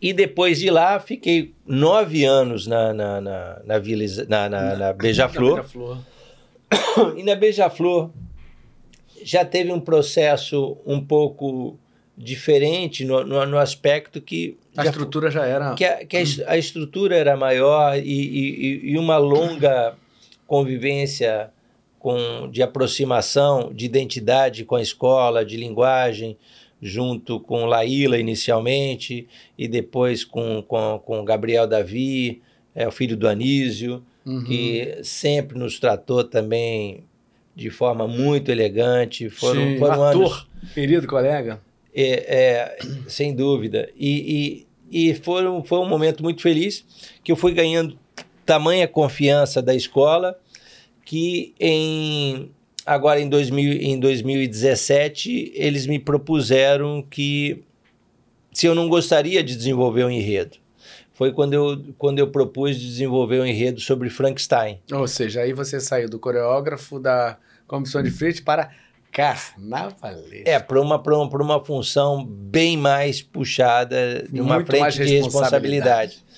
Mas eu estava usando, de uma certa forma ali, essa estrutura que permeou muito a vida da gente, que é o universo do teatro, de como contar uma história e quais histórias seriam interessantes. E aí, naquele ano, o. A, a história do, do Frankenstein estava fazendo 200 anos da sua, da sua criação de Mary Shelley, é, da escritora. E, a, a, e essa obra do Frankenstein, de uma certa forma, tinha um paralelo de uma leitura muito interessante com relação a, a que é a realidade do Rio de Janeiro. Eu criei um paralelo de uma história do, do quem é o monstro, né? Na uhum. sociedade de hoje. Né? Então, quando, quando propus esse enredo, né, de é, monstro é aquele que não sabe amar, era para tratar dessa relação que existe hoje em dia caótica na, na, na no, no, Rio de Janeiro, no, no, Brasil como um todo e tal, né? E aí era uma história que era, que era, era espelhada a, a, a obra com, com os tempos atuais. E aí coube fazer não só o enredo, como todas as alegorias da escola, é, a comissão de frente e as encenações de todos os casos alegóricos. Então, era um trabalho colossal. Uhum. É um trabalho extremamente desgastante, né? É, e que eu acho que, por um lado, é legal essa questão da ousadia de, de, de da gente se expor ao risco de querer tentar uma série de, de, de coisas, de, de, de fomentar, mas para essas coisas funcionarem é necessário, além de boas ideias, é necessário equipes muito boas, né? Uhum. Então, Nesse ano ainda havia um processo muito estruturado, junto com Laíla, dentro do, do da Beija-Flor, que dava conta de alguns aspectos que eram necessários, como todo o processo de indumentária, todo um processo a ser costurado com uma questão de sambas e, e tudo mais, né? É... E nesse ano que estreiei, vamos dizer assim, como carnavalesco, já fui campeão logo de cara. Então, ele é tão meteórico, né? Ele vai, a primeira vez que ele vai, já ganha. Já vai, já vou, já ganha logo de cara. E aí, aí mas... Olha aí o que você falou, né? Mostra e aí tem aquela história que, por exemplo, se por um lado essas coisas que a gente conversou atrás é interessante, essa coisa desse crescimento, né? Por outro lado, desperta uma coisa de uma é, de um, de um ódio gratuito, uma inveja, sei lá o quê, porque você começa a, começa a esbarrar em áreas que, teoricamente, tem outras pessoas que estão ali querendo a mesma coisa que você. É a mesma coisa que daquela história lá de trás. a mesma coisa da história de trás como bailarino, etc e tal. E aí, no outro ano, que, que, que a, a, a situação criou um caos tão grande que levou a, a, a a saída do Laíla, que desestruturou a parte da, a parte da escola uh, funcional, vamos dizer assim, e as pessoas que ficaram no, no contexto da condução artística criaram inúmeros empecilhos para que a coisa se desenvolvesse com qualidade e no outro ano o resultado não foi nada legal. E, e aí decidi voltar a ficar mais um pouco na, na, na, na, na, na Beija-Flor, no sentido de resgatar não só um pouco a minha imagem dentro da escola, como a questão da força do quesito, que nesse ano de 2019 o resultado não foi bom. Mas não foi bom por N situações que não dá para explicar numa conversa assim breve, né? Mas, e de uma certa forma, eu fiz um enredo que ia numa direção, que, que, que falava com relação a, a, a, as fábulas, vamos assim, do, do, do universo para você contar a história da, dos 70 anos da Beija-Flor, a ideia eu queria colocar como se fosse um animalzinho, a Beija-Flor, que é um passarinho, contando a, a, a suas 70 anos através de paralelos, de fábulas de Isopo, das, uhum. das fábulas que tem tem importâncias de, de, de, conteúdos de história muito importante. Numa dessas é aquela que você participou do, do, do, do, do ratinho, né? Que é do, do gato e do, do, do, do, rato, enfim. E cada, e cada uma dessas histórias tem é muito interessante. E o que elas falam também, por sua vez, são de períodos é, é, de, de, de vitórias da Beija-Flor. É, mas só que a gente foi numa direção e, e o, alguns criadores da, da escola decidiram anarquicamente seguir uma outra história. Então as coisas não tinham conexões e, e, e, ficou muito vazado e o resultado não foi o que a gente desejava ou planejava. E aí é, é isso. Aí 2020 foi é, decidir fazer só comissão de frente, que foi maravilhoso porque foi um ano que fiz uma parceria com o Francisco Costa, que, é um, que era o estilista da Calvin Klein, né? Uhum. Que era um enredo que era para falar da, da, da, das, das ruas, né? E aí eu trouxe esse universo das ruas de, de uma forma urbana, muito atual, né? Como se fossem duas gangues que se encontram numa grande batalha na, na, na Avenida Brasil e tal. Uhum. Então, esse e que misturava com essas questões é, culturais da, da, das religiões afro-brasileiras, né? Com, quando, quando surge Exu como verdadeiro dono da rua. E, e aí trago essa, essa, essa, essa visão é, muito contemporânea, vamos dizer assim, de forma de encenar uma comissão de frente com aspectos apoteóticos no sentido cenográficos, mas ao mesmo tempo com radicais muito fortes, né? Muito legal isso aí, cara. E aí a comissão de frente tem um resultado sensacional, nota máxima, etc e tal, e, e é isso. E agora eu tô, como eu comentei com você, com esse desafio Começando agora. Recomeçando agora. Já pode falar um pouco Imperatriz. sobre. Tá mais ou Então, menos? é, agora no- no- o, o, o, o nosso enredo é um enredo que vai falar sobre literatura de cordel, né?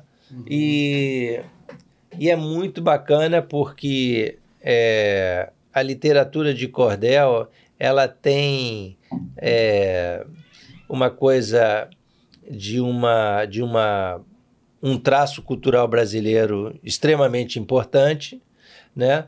Fala sobre Lampião, fala sobre uma história que Lampião, é, quando morre, ele, ele vai ao inferno e o capeta fica ressabiado porque lá já está cheio de gente ruim, vai criar mais problema no inferno e acha melhor é, despachar ele para ir para outras terras. Então, irmão, já que no inferno não vou, vou lá para o céu para falar com o pai de Cisso. Aí, chegando lá, São Pedro fica ressabiado, porque esse homem tem muito pecado, muita morte nas costas, e acha melhor mandar ele de baixo, mandar ele de volta também. Não, não, não dá guarida para ele lá no céu. E aí acaba que o Lampião continua até hoje vivo no sertão. Manda ele de volta para o sertão. até Ninguém agora- quis ele lá. Então é um pouco a, a, a forma de dizer que Lampião ainda vive no sertão. Uhum. Né? É, e é um pouco por aí, né? Uhum. A- a- ele é um personagem da nossa história que não morreu, né? Ele continua habitando o imaginário Uhum. da, da, E é polêmico. do né? Brasil. E é polêmica essa coisa toda. Então, é, muito divertido, muito interessante. E, enfim, estou fazendo a comissão de frente, que é uma, é uma marca que acabei construindo ao longo da minha carreira. E, e fazendo uma parceria com o Leandro Vieira, que é um, coreo- que é um carnavalesco, hoje em dia, talvez, de maior destaque da nova geração de carnavalescos. E então estou muito entusiasmado com essa troca, com esse Primeiro ano. diálogo. É o primeiro ano Voltando meu, da pandemia. o- o- voltando da, da, da pandemia, já teve o carnaval desse Esse ano, né? é. Uhum. Mas então tem essa expectativa, porque de uma certa forma a, a, a- é toda uma grande novidade na Imperatriz. É, Kátia Drummond é a nossa presidente, é, filha do Luizinho Drummond, né, do lendário presidente da Imperatriz. Uhum. E, e, e já nesse primeiro movimento, ela já mudou o barracão, está num barracão novo em folha, lá, super, numa área estratégica muito importante para a questão de, de, de construções alegóricas dentro da cidade do samba. Então, uma infraestrutura fantástica.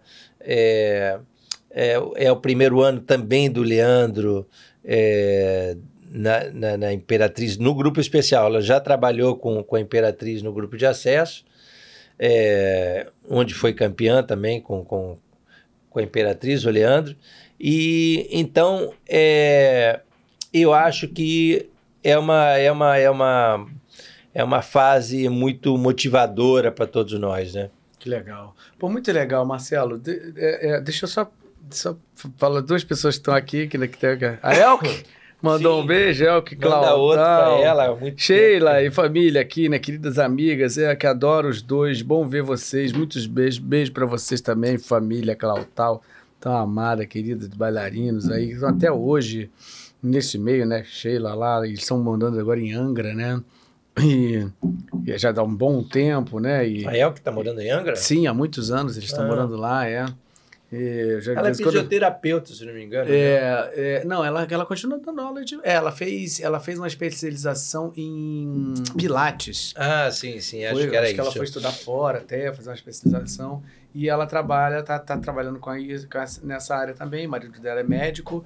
E a, e a Sheila tem uma academia de dança lá em Angra também. Sim. Então que eles continuaram ali navegando nessa mesma. Estão até hoje lá. Maravilha. É, muito legal. Olha, muito tempo que eu não vou visitar você. Eu vou aparecer aí já já. É, Eu adoro os criançada fofa lá, família linda. Muito legal, muito legal mesmo. É, deixa eu. Ah, tem uma pessoa, não sei se você conhece aqui, falando: Amo! Arrasa muito. Fernanda Miselides. Ah, essa coisa, Fernandinha. Tem foto dela aí. Tem foto. Bota aí, ó. Bota a filharada, ó, pra, ah, pra provar que ele, ele é filho de nove e queria botar a mesma quantidade no mundo também, mas só conseguiu três, né? Só, só tem menina aí. Né? Só tem menina aí, caraca. Também, ó, Fernandinha. Nossa, eu vi, vi de barriga, né? Uh, Fernandinha também é atriz hoje em dia, né? É atriz. Cantora. Tava fazendo, tava fazendo musical, musical. Bibi com o Tadeu Aguiar lá em São Paulo agora há pouco. Uhum. Acho que essa era a última semana, se não me engano. Esse, é, esse é o último fim de semana em São Paulo. Uhum. Bibi Ferreira é lá. Sensacional esse musical. e legal. ela também está fazendo jornalismo, está fazendo assessorias de imprensa agora também da, da Vila Isabel, porque acabou que também acabou se curtindo esse caminho ali. Se é, o ambiente de carnaval ela acaba curtindo muito e está fazendo jornalismo porque também acho que é para um ator também essa área de comunicação, comunicação. tem tem que estar tá, tem que estar tá em todos.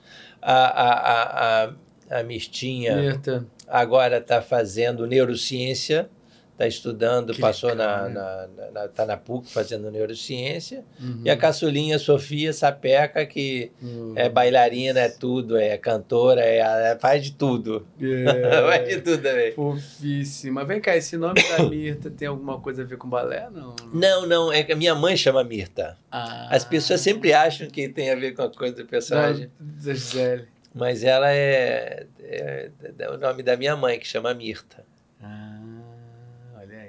Alguma coisa já estava escrita. Tá vendo, ó? A mãe... é, é. Você falou que não tinha nenhuma nenhuma, nenhuma influência do passado. Sim, é, é, verdade. A gente não sabe, mano. Olha o nome dela, olha o nome dela. De onde vem esse Engraçado, nome? eu nunca perguntei pra minha mãe por que esse nome Mirta. Caraca, aí ela fala, não, porque olha, papai e mamãe, eles eram loucos por Gisele. Caraca, de onde apareceu isso, né? Você nunca me contou. Não, a gente não queria te influenciar, mas de uma hora para outra a gente percebeu que você estava indo por esse caminho. Ai, meu Deus, o que, que esse garoto tá indo pra lá? Mas a gente não pode fazer nada, aí deu no que deu. Ai, ai, e agora, aí a filha a agora filha tem o mesmo nome. Né? muito louco isso. Mas muito linda essa família, muito lindona, né? Princesas. Olha só a caçulinha, olha lá, Olida. É. Meu Deus do céu, coisas fofas demais. Que legal, orgulho, né? Isso aí, né, cara? Ah, é muito bom, né? É muito bom. E, e uma coisa engraçada é que ela, assim, é, é praticamente uma década de diferença de uma para outra, né? Uma década? Praticamente. A, a Fefe tem 28, a Mirtinha tem 19 e a pequena tem 11, né? Então são três gerações de meninas. É, é verdade. E que se dão super bem, enfim. E você já definitivamente virou recessivo, né? É, não tem jeito. a mulherada caiu. A mulherada que manda. É, muito bom. A gente tava, mas a gente tava falando aqui. Te, te fala um pouquinho, termina que você tava falando da, da Imperatriz aí. Não, assim, é, é, em resumo é isso. A expectativa com relação ao carnaval esse ano é, é a melhor possível, porque por trás disso tudo também Claudio, tem uma coisa seguinte, é um senso de gratidão muito grande também, né? Porque hoje em dia eu já não vejo mais a situação como ah, é, é, como se você está porque você tem talento, tem vocação, aquela, aquela coisa toda, né? Eu acho um privilégio também quando você tem a oportunidade de fazer o que você gosta né, num, num, num lugar que tenha a, a, visibilidade, a importância, a história que tem, né? Então, eu acho que a gente poder é, participar da história da nossa cidade, da cultura da nossa cidade, né? Da, né? E porque cada carnaval, por incrível que pareça, assim, é, é as pessoas que vivem a realidade da escola são aficionadas, são apaixonadas uhum. e, e, e, falam e lembram de carnavais e de histórias, né? Então são, são histórias que você vai construir, espetáculos que você vai construir, que vão ficar no imaginário das pessoas o resto da vida delas, né? Uhum. Então é uma oportunidade de troca muito grande, é, é um espetáculo que, que de uma certa forma ele é uma identidade nacional mais importante de, como, como, um, como um traço cultural, né? O, o Brasil, Rio de Janeiro, é conhecido pelo seu carnaval, pelo samba, Uhum. É uma festa que une todos, é uma festa democrática. É, que, que leva o Brasil, que, através disso, para o mundo inteiro. Né? e que junta todas a sociedade, está ali, sabe? Desde quem está as costureiras, estão todos juntos é, vivendo é, essa é emoção. Legal. E tem mais alas de comunidade mesmo, que são especificamente, estritamente comunidade também. Né? E, não, isso, isso é genial. E o papel das, da, da, das escolas hoje, que, por exemplo, hoje em dia praticamente não tem fantasia que você vende, né? São todas distribuídas para a comunidade, é de quem está envolvido com o carnaval. Isso né? em todas as escolas? Ou... Em praticamente todas as escolas. Hoje em dia, as alas comerciais são das. De, por exemplo, em média existem 20 e tantas, de, entre 20 a 30 alas. Numa, numa escola do grupo especial, 26 a 30 alas, vamos supor, né? É, 10% são comerciais. 90% hoje em dia são. Que legal isso. Muito são legal. dadas para a comunidade. Que boa notícia. Não sabia disso. Então, é assim. Então, por isso que o carnaval também precisa de apoio da, da, da justamente institucional dos governos, da iniciativa privada, porque é isso, além do, do da, da, importância cultural, é, no sentido das, das composições, da, da, sua, da, da sua musicalidade, musicalidade. que está sendo preservada, da, da forma com que contam suas histórias, da riqueza das indumentárias que estão ali, é, da forma de encarar os enredos, da, da, da diversidade dessa coisa toda, é, a, a, a peculiaridade da dança. É uma festa que, como eu falei, extremamente democrática e que tem essa coisa passional de é, que as pessoas só têm essa coisa da competição no dia da quarta-feira de cinza. Uhum. Fora isso, há uma grande coletividade que um vai na escola do outro, curtir o samba do outro, sabe? Vivem esse processo uhum. o ano todo, né? Isso é, isso é vida, isso é saúde. Mesmo na, nesse período de pandemia, as relações eram dadas de uma forma ou de outra. As escolas são um braço de ação social muito importante, né, né, sabe? Onde muitas vezes o poder público não chega, as escolas estão lá para atender a comunidade, seja quando acontece alguma fatalidade de uma tempestade, tempestade uma enchente, onde são os pontos de distribuição de cestas básicas é ali, onde às vezes precisam ser um posto de vacinação abrigo. é ali, abrigo é ali. É uma série de questões que são é, é, braços onde que o poder público não chega, está lá essas instituições é, dando um braço para a comunidade. Né? Muito maior do que, em geral, as pessoas imaginam. Muito maior. E uma coisa impressionante, como que este modelo é, cultural, tipicamente carioca, penetrou pelo Brasil inteiro. Tem escola de samba em São Paulo, em, sabe, em qualquer estado tem é, é, Vitória, sei lá, sabe, no Sul, Porto Alegre. E as pessoas e começaram outro... a entender que era necessário ter isso também lá, né? Ter isso. E, e para ser mais maluco ainda, o carnaval, esse produto cultural brasileiro, é tão louco que hoje em dia tem escola de samba na Argentina, no Uruguai, foi fazer esses dias, eh, esses anos atrás, foi fazer um workshop em Montevidéu, porque já tem 11 escolas de samba em Montevidéu.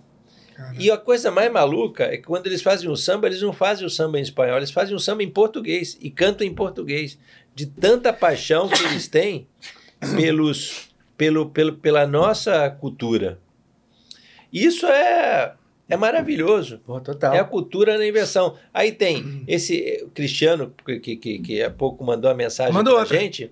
Ele, por exemplo, foi fazer com, com o marido dele, o Marcelo, na, na fez um carnaval na França, em Paris, agora, mês retrasado, e a, mês passado foi em Londres.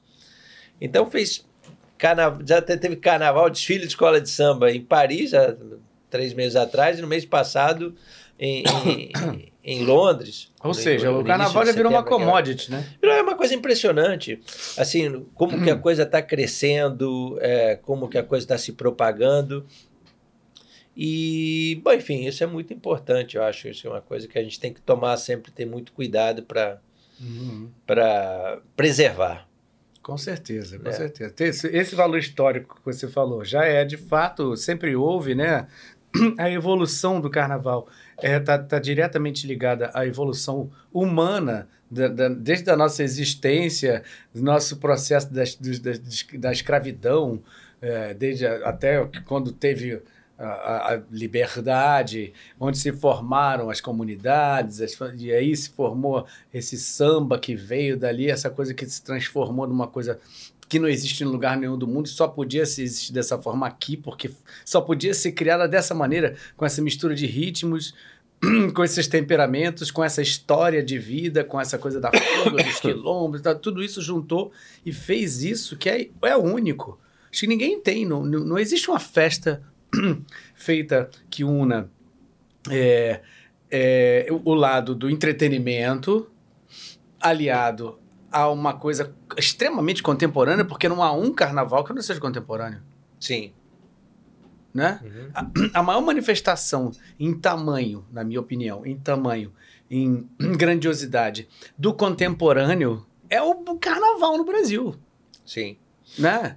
Não querendo né, é, dizer que é maior, melhor, mas assim, se você for falar em tamanho e com essa constância de ano a ano estarmos revisitando histórias, falando, contando a nossa história, criticando a nossa história, as coisas, ano após ano, Sim. acho que eu não, não vejo nenhuma manifestação artística no, no não, nosso se, país dessa forma. É, é, basta, basta, pensar que, por exemplo, uhum. cada espetáculo de uma escola de samba que tem uma hora e dez de duração, que musical tem 3 mil pessoas participando.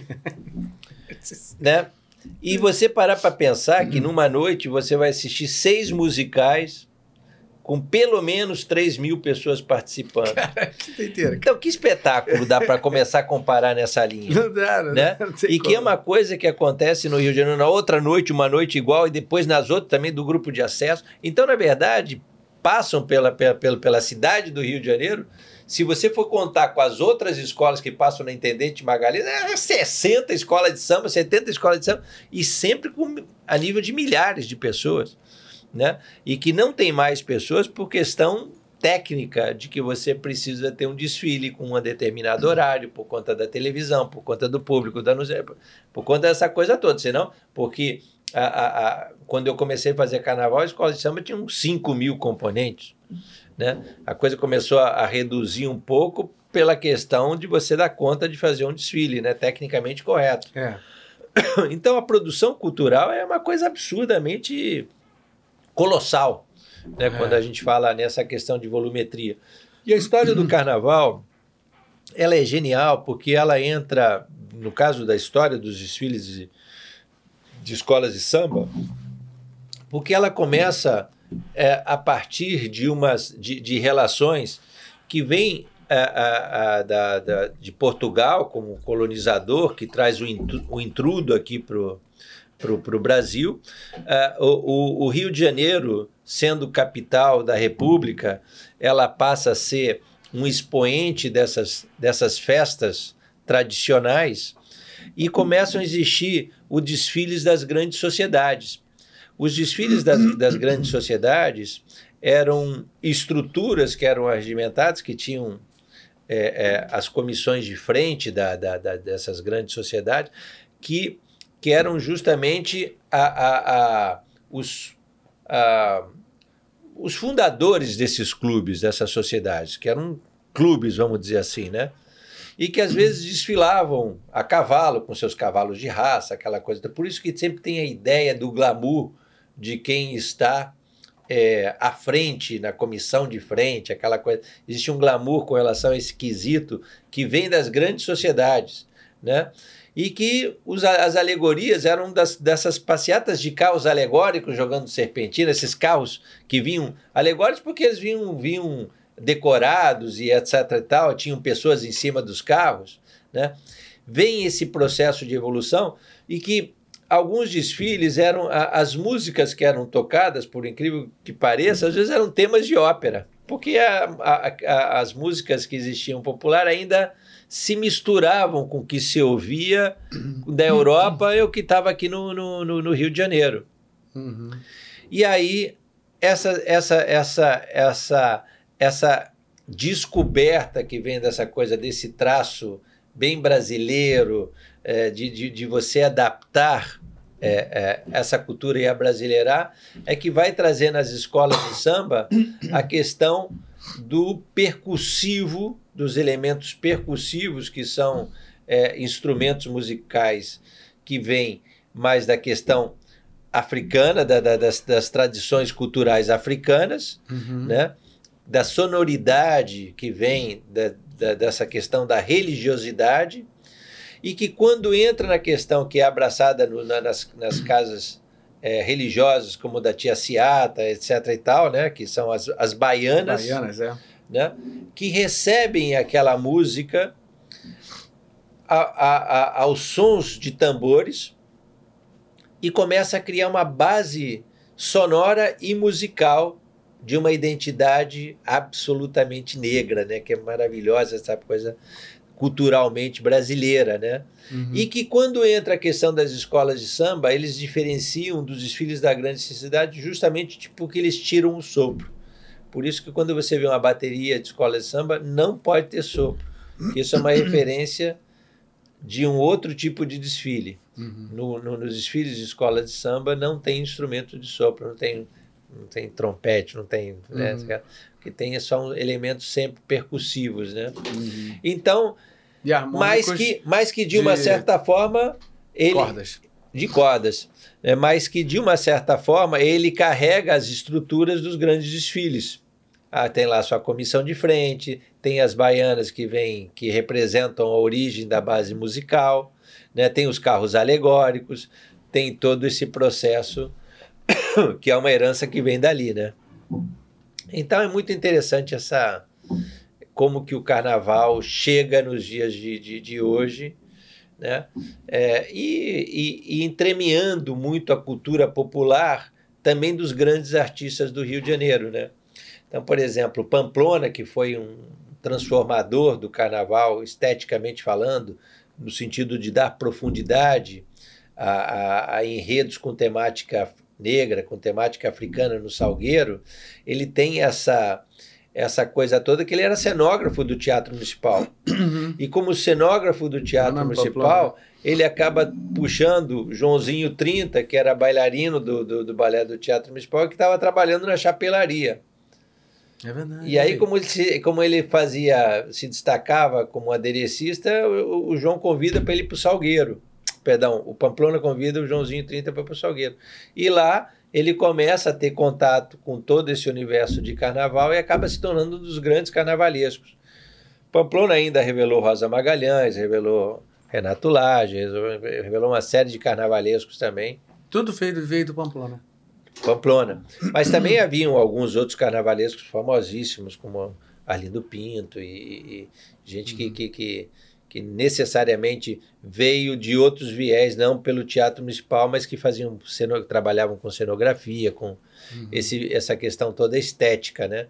Mas é, Pamplona traz um pouco do, do, do universo, é, como é que eu posso dizer assim, um pouco mais acadêmico, uhum. pro, pro, pro carnaval, né? Uhum. E, e, e, estudantes da, da, de, de, da, da, Faculdade de Belas Artes uhum. que migram pro, pro carnaval a convite de Pamplona, que também era professor da Universidade de Belas Artes. Uhum. E, e por aí se dá essa, essa, esse processo de contaminação, né? O, o, o, Denis Gray, por exemplo, foi coreógrafo de comissão de frente também. Caramba, sério? Denis Gray, e já quem tinha não conhece, é um, é um, bailarino é, do Teatro Municipal e tal, que, enfim, muito importante, um, talvez o maior bailarino de mi caractere é, da história do teatro, né? Com certeza. E que o carnaval sempre teve essa interface de, de, de, de dialogar do popular ao, ao, ao erudito, né? Uhum. Então, essa sempre teve uma troca bem legal. E eu acho que isso foi uma das coisas que facilitou minha adaptação para o carnaval. Ele sabia é, é, se, se utilizar, se, se aproveitar dessa, dessas, dessa, desse universo erudito no sentido de dar conteúdo a determinadas estruturas que o carnaval assimila muito bem essa nobreza, né, natural, né? É. Uhum. Então, é, é... Eu acho que tem um, sempre tem esse diálogo, até por essa questão histórica, né? Sempre vai bater com a nossa época imperial. Imperial, imperial é. Né? E, e, e, e é impossível não, não, não, dialogar com isso, porque o carnaval foi forjado nessa história. Não, não tem como.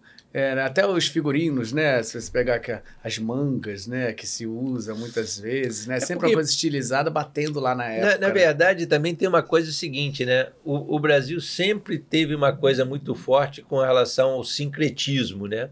Tanto na questão religiosa como nas questões culturais. Uhum. Então, para ele poder existir, ele teve que utilizar do sincretismo não só para a religiosidade, mas como também para suas festas. Uhum. Era, era, era a possibilidade dele participar, uhum. ele se adaptar ao que, ao, aos modelos europeus, é. mas só que da sua forma. É, é. É. Que com a sua própria roupagem. Então, em alguns momentos, ele, ele acabava usando alguns arquétipos europeus pela, pela, pela própria questão de necessidade, né? De subsistência, de sobrevivência, né? Eu tô aqui porque meu carregador acabou de, de dizer assim, ó, você não está carregando.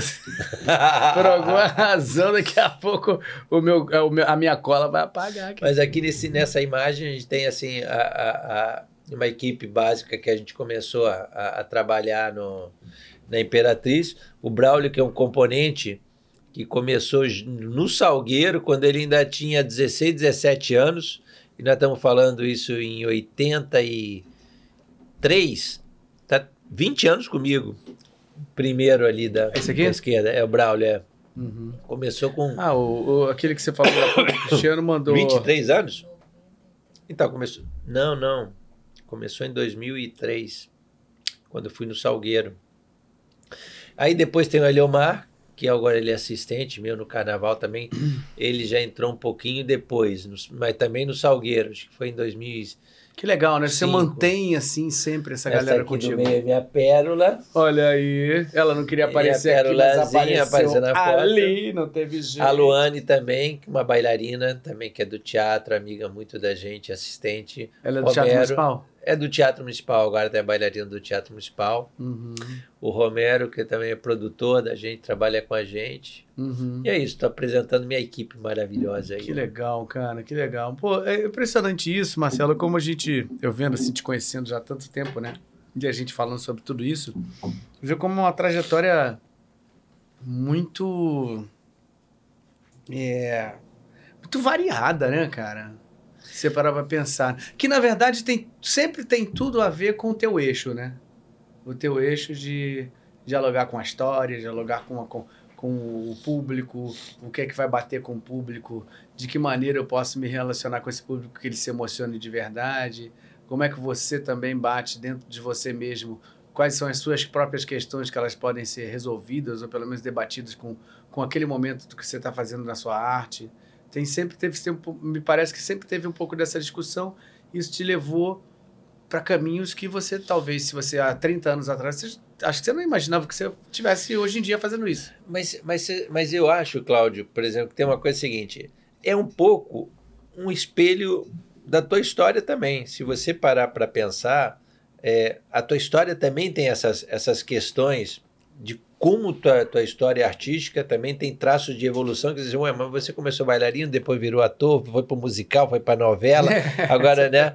É, é, é, agora como dublagem, agora com esse potencial. A gente tem a, a, algum processo é, que nos fascina na questão da arte e que por hora a gente é tão apaixonado por todos os aspectos que, que ela tem, que não dá para falar, não, é isso. É, é uma coisa está ligada na outra. Lógico que eu não tenho talento para tudo. Por exemplo, eu posso ter uma noção de como um personagem deve estar vestido, ou como ele é, mas eu não sei executar um figurino, eu não sei executar uma maquiagem, né? Agora tem algumas coisas que é, pela, pela própria questão do, do da necessidade e, e é, é, por exemplo, essa questão de começar a trabalhar com cenografia, né? Por exemplo, nesse espetáculo é, o cenário é meu, né? Por exemplo, nas comissões de frente, quase todas as cenografias, as alegorias são, são conceitos que eu desenvolvo, que são cenografias. Mas não falando assim, croqui, não. Croqui você também. tem a ideia e A- você não, a passa ideia, alguém. a e- ideia e, e, e, às vezes o, o croqui não é na íntegra do que é. 100%. É, às vezes, para uma questão técnica de quem vai executar o projeto, às vezes tem que chegar alguém que faça um desenho técnico um pouco mais Uhum. ajustado. Mas 90% das vezes é 100% O papel ali riscado foi, foi você. eu faço um, um, um croqui mesmo a grosso modo e, e se, o, se o profissional tem uma ótima compreensão disso, vai embora e faz. Esse ano, por exemplo, eu estou trabalhando com o Leandro, então é uma descoberta de dois lados. Então, eu tenho que me adaptar muito também à estética que ele se propõe para a escola. Então, eu estou trazendo um conceito, mas estou deixando ele desenvolver também esse conceito, para que aquilo seja uma parceria de troca. é, Fundamental, dando claro. autonomia para o cara porque, crescer, né? porque também tem uma coisa, assim, ele até nem precisa, porque ele já é um não, digo assim, é desenvolver o que ele. Que ele... Sim, que- mas assim, para dentro da história que ele está criando, aquilo tem um link mais claro.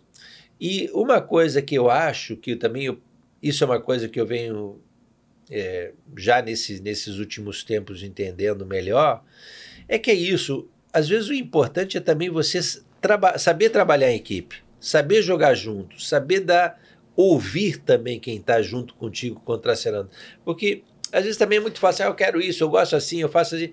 Tá legal, mas tem uma hora que, pô, e aí? Não vai deixar eu dizer o que eu acho, sabe? Tem que ter esse momento de, de você ouvir, trocar, porque também tem coisas ali para você aprender também, né? Então você também tem que se dar essa oportunidade, às vezes, de ficar, vem cá, então vamos lá. É, é isso que você acha. legal. Vou ver também o que, que eu consigo fazer na tua linha, porque a coisa não pode ser sempre vem a mim, né? Uhum. Então tem que ir um pouquinho. Tem, tem que ser sempre uma via de mão dupla, né? E acho que quem cresce, quem, quem, se, quem o resultado é sempre melhor para a instituição, que é o, a finalidade. Uhum. É nisso que às vezes eu falo, que acho que eu me surpreender, me, me surpreendo e agradeço o seguinte, porque é isso, né? Na verdade, o que fica são as instituições. A gente é uma peça dessa engrenagem, né? Uhum. Acho que a gente tem que fazer o melhor possível, mas no fundo, no fundo, sempre tudo é um trabalho coletivo. E que a gente tem que valorizar as pessoas que estão no, no backstage, nos bastidores, fazendo com que essa mensagem que a gente fale agora está chegando, é porque tem muita gente por trás. É, não, com Isso certeza. que é importante, né? Mas eu acho que assim, a cabeça do cara que está sobre como dire diretor, né, em qualquer, qualquer aspecto, eu costumo sempre dizer assim, ah, por exemplo, a novela que eu estou fazendo lá, o Pantanal agora, ela iniciou dirigida por um grande diretor chamado Papinha, que é um cara que fez uma história na TV Globo incrível, um diretor, na minha opinião, um dos, dos melhores diretores, assim, se você for falar em concepção e, e direcionamento, é, em, em- em delegar poderes para as pessoas e fazer com que as pessoas, em cada ponto que elas estejam, estejam muito felizes e muito afim de dar o melhor delas. Porque existe um cara que está ali na, em cima, mas que ele não está com aquele olhar de cima para baixo, não. Ele está um, com um olhar assim, de lado a lado, entendeu? Tipo assim, ó, eu, eu queria fazer isso. Você, que é um cara que tem experiência como carnavalesco, o que, que você acha disso? Como é que ó, eu, eu quero isso? Como é que você pode me, me apresentar? De que forma você pode me apresentar isso? Então, nessa hora que, que, que ele te passa essa informação e esse essa, essa pedido de, de, de, de, ajuda, teoricamente, dentro de uma equipe, cara, você vai se sentir muito mais importante para você e para o pro, pro projeto todo do que simplesmente você falar assim: ó, faz o seguinte, eu quero um carnaval que tem esse carro assim, assim, assim, assim, assim. Tá, porque você vai saber executar. Mas aí acabou com toda a possibilidade de você se movimentar dentro daquilo que você pode eh, acrescentar para um projeto. Mas, mas você Não. sabe que eu acho que assim, né? A orquestração dessas pessoas. É, eu acho que as pessoas, quando são muito seguras, elas têm essa capacidade de saber delegar. Uhum. a pessoa que não é segura, ela começa a fechar tudo para si, porque ela não sabe lidar com nada diferente do que está dentro do fora do, do, do, do horizonte dela. Uhum. Então, quem é realmente fera tem essa coisa seguinte, de, de dar bola, porque sabe que em algum momento consegue ainda tangenciar, de, de, de, de trazer alguma coisa, e, a, e na maior parte das vezes você se surpreende como que a coisa ganha aspectos melhores, melhores do que você, que você imaginou. imaginou. É. Mas, em geral, o problema é que as pessoas têm N problemas de insegurança. E se o cara fizer melhor e aparecer? E se, e se, e se, sabe? E tem aquele negócio, ah, minha vez, eu vou falar. Então, é, é esse excesso de. de, de é, dessas, dessas questões impositivas, né? Elas, elas se dão muito, eu acho, por traço de insegurança geral dessas pessoas. E esses diretores que têm como você mencionou o Papinha aqui agora, né? É, são pessoas que acabam dando aula, né? É. E, e, e, e, como é maravilhoso trabalhar assim, né? Porque. A equipe toda fica feliz, todo mundo. É, esse, esse é o melhor, é, é, é o melhor dos mundos. Porque é, é quando as pessoas não estão mais trabalhando, estão se divertindo, né? É. E que a vida é muito curta para se perder com essa baboseira de você sabe que vindo para cá também vi um, uma coisa engraçada, né? Que o mundo está começando a, a discutir a questão da carga horária. Não sei se você viu. É uma coisa já meio antiga também, é. né? Não é tão cedo, mas essa coisa de passar, depois desse negócio da pandemia, analisar que talvez o ideal da semana, em vez de serem sete dias, cinco de trabalho, não sei o quê, sejam quatro de trabalho e três de férias. É, né? Exatamente que isso é uma coisa interessante, porque realmente, se a pessoa não tem tempo para ter vida, ela é. daqui a pra que fazendo o quê, né? se desestrutura. Ela está esperando morrer, né? É, exatamente. Você vive trabalhando feito uma máquina. É. Esse conceito do, do, do, ser humano viver para a riqueza e não viver para a sua existência é muito. É. É uma é. maluquice, né? É, a maioria dos exemplos que eu tenho, assim, de pessoas próximas que atingiram um, um nível financeiro legal, bacana, assim, acima do, da média realmente, muitas delas é, têm uma coisa em comum. Isso falando dentro da minha profissão, do nosso meio, né? Algumas delas têm uma coisa em comum. A maioria delas não estava pensando nisso. é. Quase todas não estavam pensando nisso. Em determinado momento, fala: caramba. Olhou para trás, velho. Quem construiu isso tudo? Construiu isso tudo.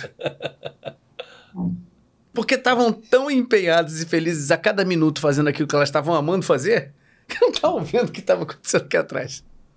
É impressionante, né? Cara, é impressionante como isso é quase uma regra das pessoas que são pontuais, sabe? E, Poucas pessoas. E uma coisa é a seguinte, eu não conheço muitas pessoas assim é, é, no universo de convivência, de ter trabalhado em teatro, mas ou televisão tal, menos ainda.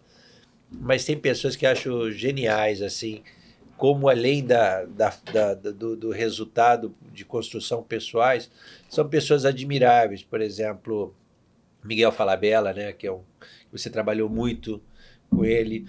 Eu trabalhei tá uma única vez. E, e, e, ele é um cara que, para mim, sempre passa uma imagem de uma generosidade absurda, né? Trabalhei só com ele uma vez, mas e, e, encontrei inúmeras outras vezes, mas assim, ele sempre tem esse lado. Quando você precisa de uma ajuda, uma vez eu precisava fazer uma locução para um, para uma coisa que ia fazer no, no, Festival de Joinville de uma abertura, né? Uhum. E pedir para que ele falasse. Era, era uma oração, a oração da dança, de, enfim. É, e ele foi tão carinhoso, tal, de pegar e fazer essa locução, né? Da, porque muda um pouco a perspectiva, né? E ele entende o lado do artista artesanal, uhum. né? Embora ele está acostumado a trabalhar com mega infraestrutura. Mas a história Mas dele... se você entender que precisa de uma mãozinha para um artesanato, botar um prego na parede e vai lá vai dar uma martelada, né? É, é. Por exemplo, a Sininha também não, não conheci, trabalhei muito, mas pouco. Eu sempre vi uma pessoa muito generosa na atenção com o artista. Teve aqui, teve aqui. É, não, é, é, acho assim. E são pessoas que a gente conheceu lá atrás, né? é, no processo, quando estamos até começando a vida profissional, a gente vê que ao longo da carreira se mantiveram com a mesma integridade, né? É. Isso é bonito de ver, né? É.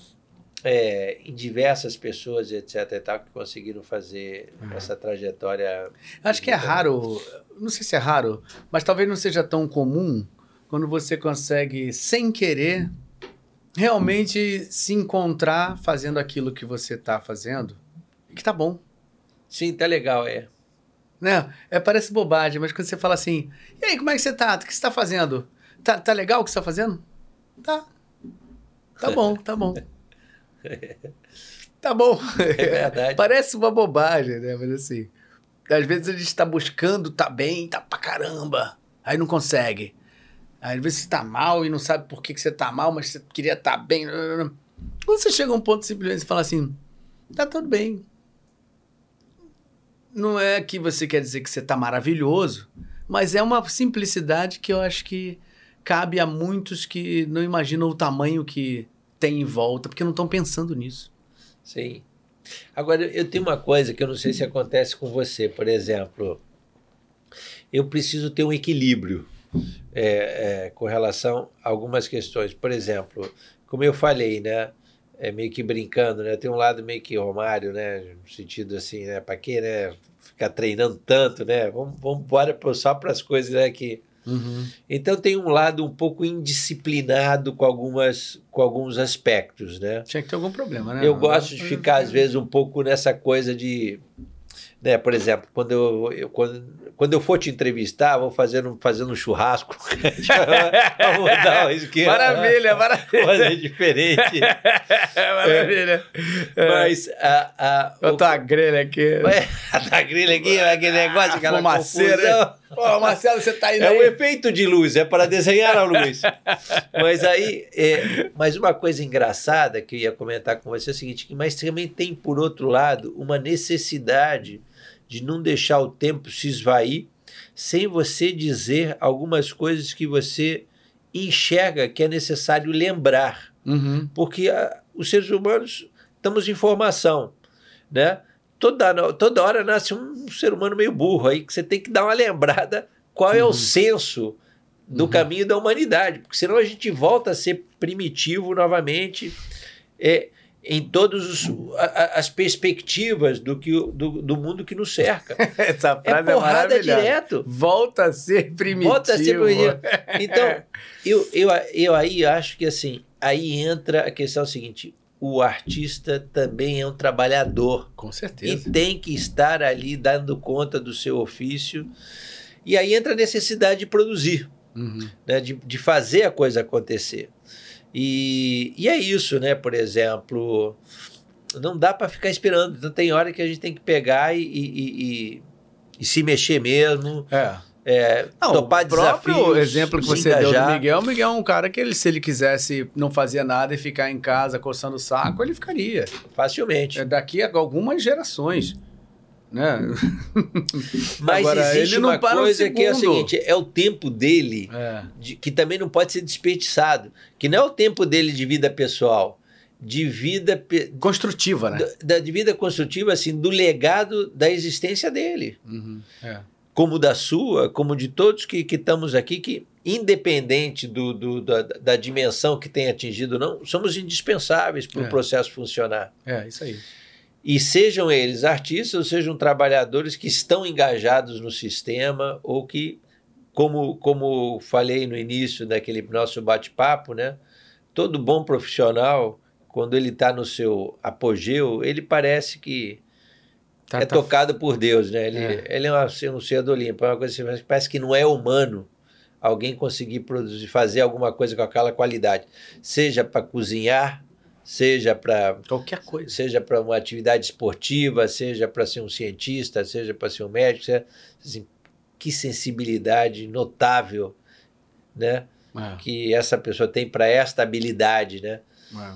Esse mosaico maravilhoso que, que, que quando une todas as poten- potencialidades humanas, aquilo é algo divino, né? É, E que essa existência tem que ter algum sentido. Tem que ter. Tem que ter algum sentido, não pode ser para, né? É. Não, é verdade. É muito engraçado essas questões. Se a gente continuar falando isso aqui, a gente vai falar até amanhã, seis e meia da manhã, né? Porque, é. É, é, é, porque vai puxando um fio, vai puxando um fio, vai puxando um fio, você vai vendo questões, o que você pensa da sua própria vida, e aí você manda uma coisa, aí você começa a repensar, fica uma troca que é maravilhosa, assim. É, hoje, por exemplo, eu tenho certeza absoluta que é um dia que eu consegui assimilar um pouco mais de coisas positivas para as minhas caixinhas. Podendo estar conversando com você, depois de ser teu amigo há tantos anos, e poder constatar tudo isso aqui na tua frente. A nossa história está sendo contada assim. Né? Nós nos conhecemos nos anos 80, temos mais de 30 anos que a gente se conheceu. Como você falou no início, a gente não tem o contato que a gente poderia eventualmente ter diariamente, nem de, com, com maior frequência, mas a sensação de quando a gente se vê é de que a gente não passou, não parou muito, não passou muito tempo sem se ver.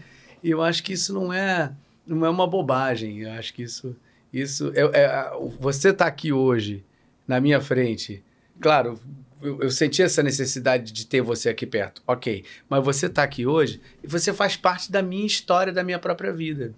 Entendeu? O que você está me falando acrescenta muito no, que, no meu jeito de pensar a vida. E eu acredito que você também automaticamente tem acrescentado cê, coisas. Você sabe né? que foi bom você falar nisso, Claudinho, porque, por exemplo, é, eu tinha pensado nisso, mas nesse momento me lembrei de uma coisa seguinte, né? A gente, a gente, a gente troca coisas que a gente não tem ideia como influencia.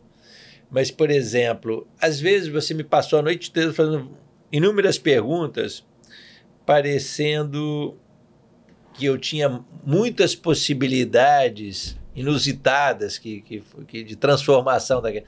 Mas uma coisa que você fez lá atrás que me marcou muito, talvez você nem se lembre dessa, né, né, né, nessa, nessa história, né?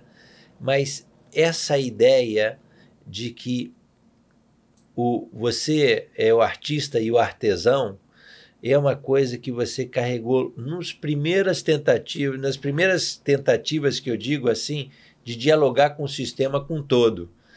Eu me lembro que a gente ainda fazia aula de balé, etc e tal, aquela coisa toda, e você despertava teu talento para o canto, né? imitando os cantores de ópera que você ouvia nos bastidores do teatro, porque a gente era a figuração do balé que ia entrar na ópera. E aí um grande amigo nosso, Antônio Bento, percebeu que você tinha capacidade vocal absurda Uhum. Só porque você imitava o tenor. o cara que e chegava no nível de afinação ou de emitir algumas notas mesmo sem, né? Sem um conhecimento. Nível, sem conhecimento.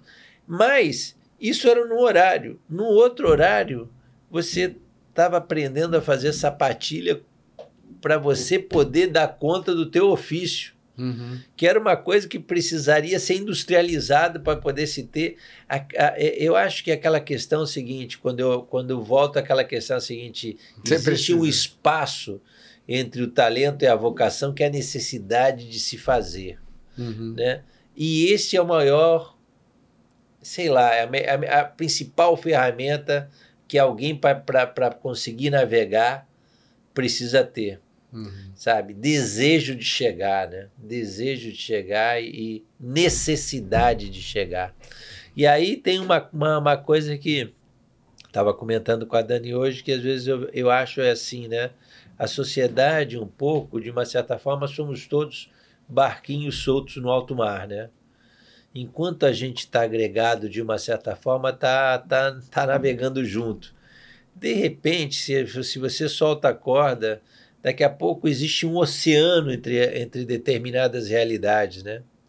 Que parece assim que como é que aquilo fez parte da minha vida agora não faz sentido nenhum, enquanto outras os oceanos, as marés sempre fazem questões de nos aproximar, né? Passou não sei quantos anos nós estamos aqui navegando do lado contando história de tempestade que a gente já passou e de coisas que a gente já viu e são mundos diferentes, mas lados de, de, de, uma mesma história. De uma mesma história. São cenas de uma mesma história, de um mesmo mundo, de uma mesma coisa que a gente vive, e é esse. Você viu um lado, eu vi o outro, mas a gente se encontra na mesma história que faz sentido pra gente. Total. Ninguém, ninguém tá falando nenhuma linguagem estranha, né? Ninguém tá falando exatamente, cara. Isso é impressionante. Maravilhoso, maravilhoso. Muito legal, muito legal você tá falando aí, cara. Muito bacana. É. Eu tô falando que esse desfoque, cara, é impressionante, cara. Isso aqui é quase que uma terapia, né? Eu falei assim, vamos fazer um podcast? Pô, o que que eu... Pô, o psicólogo tá tão caro.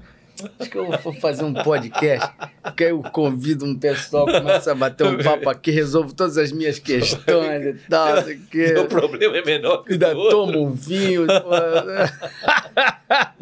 Deixa eu só mandar aqui, ó. Cristiano Morato falou, é uma família linda. A hora que a gente tava falando das filhotas. A Sheila Clautal falou, vem, vem. Aquela hora que eu falei assim, vem, vem, vai lá pra, pra, pra, pra Angra lá. Muito legal. Sandro Rodrigues mandou muitas palminhas. Sandro Rodrigues, você conhece? Sim. Mandou muitas palminhas para você aqui. Muito legal. Marcelo, queria te falar o seguinte. Além de que te amo profundamente, cada vez mais, meu irmão, seu irmão mesmo. Você tem alguma coisa que, que, que, a gente não falou que você acha legal falar assim agora? Ou, ou seja, alguma coisa que você acha importante de tudo isso que a gente falou para alguém que queira ou que esteja vendo o que vai ver, né, daqui para tantas tantas vezes que isso aí vai rodar para tantas pessoas, que estejam assim pensando assim, pô, o cara é bailarino e virou carnavalesco e pô, que história muito doida assim. Pô, tinha muita vontade de fazer alguma coisa assim, é... Se tem alguma coisa a respeito disso para dizer assim, quem tá afim, o que fa... não, é, não é uma receita de bolo, mas tem alguma coisa vem na sua cabeça? É, essa essa, essas perguntas são, são, assim, são sempre muito, muito difíceis, porque é, cada um vai, vai acabar, de uma certa forma, vendo o mundo de, por, por outras cenas. Né?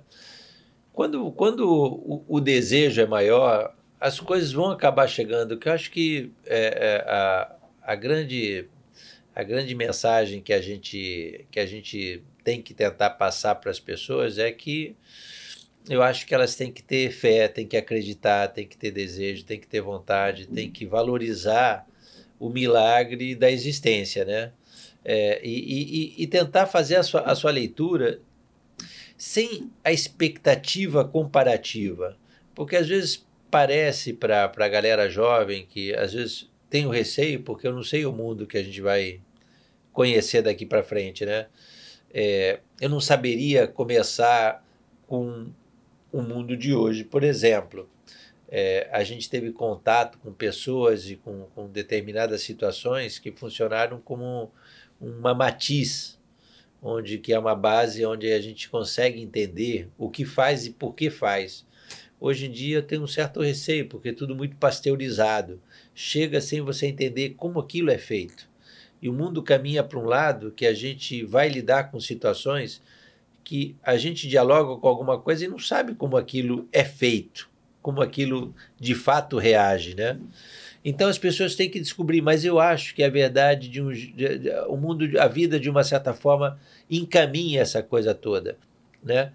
Hoje em dia vejo a minha caçula lida com uma situação que era inimaginável para mim, né? Como como encontrar soluções, etc. Tal. Mas ela vai encontrar, porque é um novo mundo que se forma. Uhum. E as pessoas têm que descobrir o, o novo mundo, né? Agora, tem uma coisa que é uma base que nós sempre soubemos que é a base do ator, quando nós entendemos o ator como artista, etc e tal, né? E que eles vão precisar da mesma forma. É a questão da observação do mundo, né? Observa, porque através da observação é que você vai descobri-lo e ali você vai encontrar o teu caminho, que é isso. Aí faz as tuas pegadas, porque é por aí. Cada um tem que fazer a sua história. Muito legal. É isso aí. Maravilha. o que, é que eu posso dizer, demais. cara? Quero te agradecer muito, muito, muito mesmo por você estar aqui, cara. Esse momento é muito importante para minha vida, vai ficar guardado para sempre. É, eu tenho certeza absoluta que as pessoas que conhecem a gente há muito tempo sabem o que é isso que está acontecendo aqui agora, porque para mim, pelo menos, e eu acredito para você também, isso é uma, no, uma nova volta num ciclo Sim. que a gente precisava dar essa, desse, desse nó agora, assim, de novo, para a gente continuar aí. Então, o próximo, coisas, o próximo vai ser quando a gente tiver com 80 anos. Né? Então aí a gente vai. Ah, Marcelo! Daqui a 30 ah, anos. Aí não vai ter nada disso, não pode ter amendoim nem vai nada. Ter uma sopinha. o dente, quebra, corega. Ah, você mordi, quebrou o dente, caiu. Vai ter que ser coisa parte, só é. fofinha, molinha.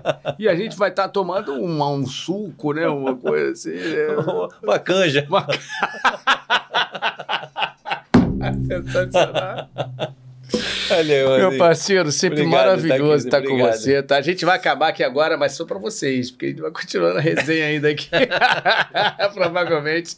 Queria agradecer muito, muito, muito a você que esteve aqui até agora. Pedir para você novamente, para você se você não está inscrito, se inscreve no canal, dá, senta o dedo no like, dá like, dá like. Infelizmente, a gente é refém do algoritmo. Então, quanto mais você dá like aí, quanto mais você divulga esse conteúdo, mais vai ser legal para isso ir girando, girando e a gente começar a crescer. Mas não é crescer em, ta em tamanho de canal, mas crescer na nossa uh, observação de pessoas, né? Que cada vez mais pessoas possam observar o conteúdo que a gente está está colocando aqui, que eu tenho certeza absoluta que é muito interessante. Pode ser interessante para um mais, outro menos, mas eu acho que a gente é, falar sobre a vida das pessoas, falar um pouco sobre a, a, profissão, tudo isso, como isso é interligado e esses caminhos, eu acho muito interessante a gente colocar isso é, publicamente. E nem sempre a gente tem essa oportunidade. Então, se você gostou desse conteúdo, sai replicando aí, dando like, fazendo o máximo que você puder. Você vai ajudar a gente sempre.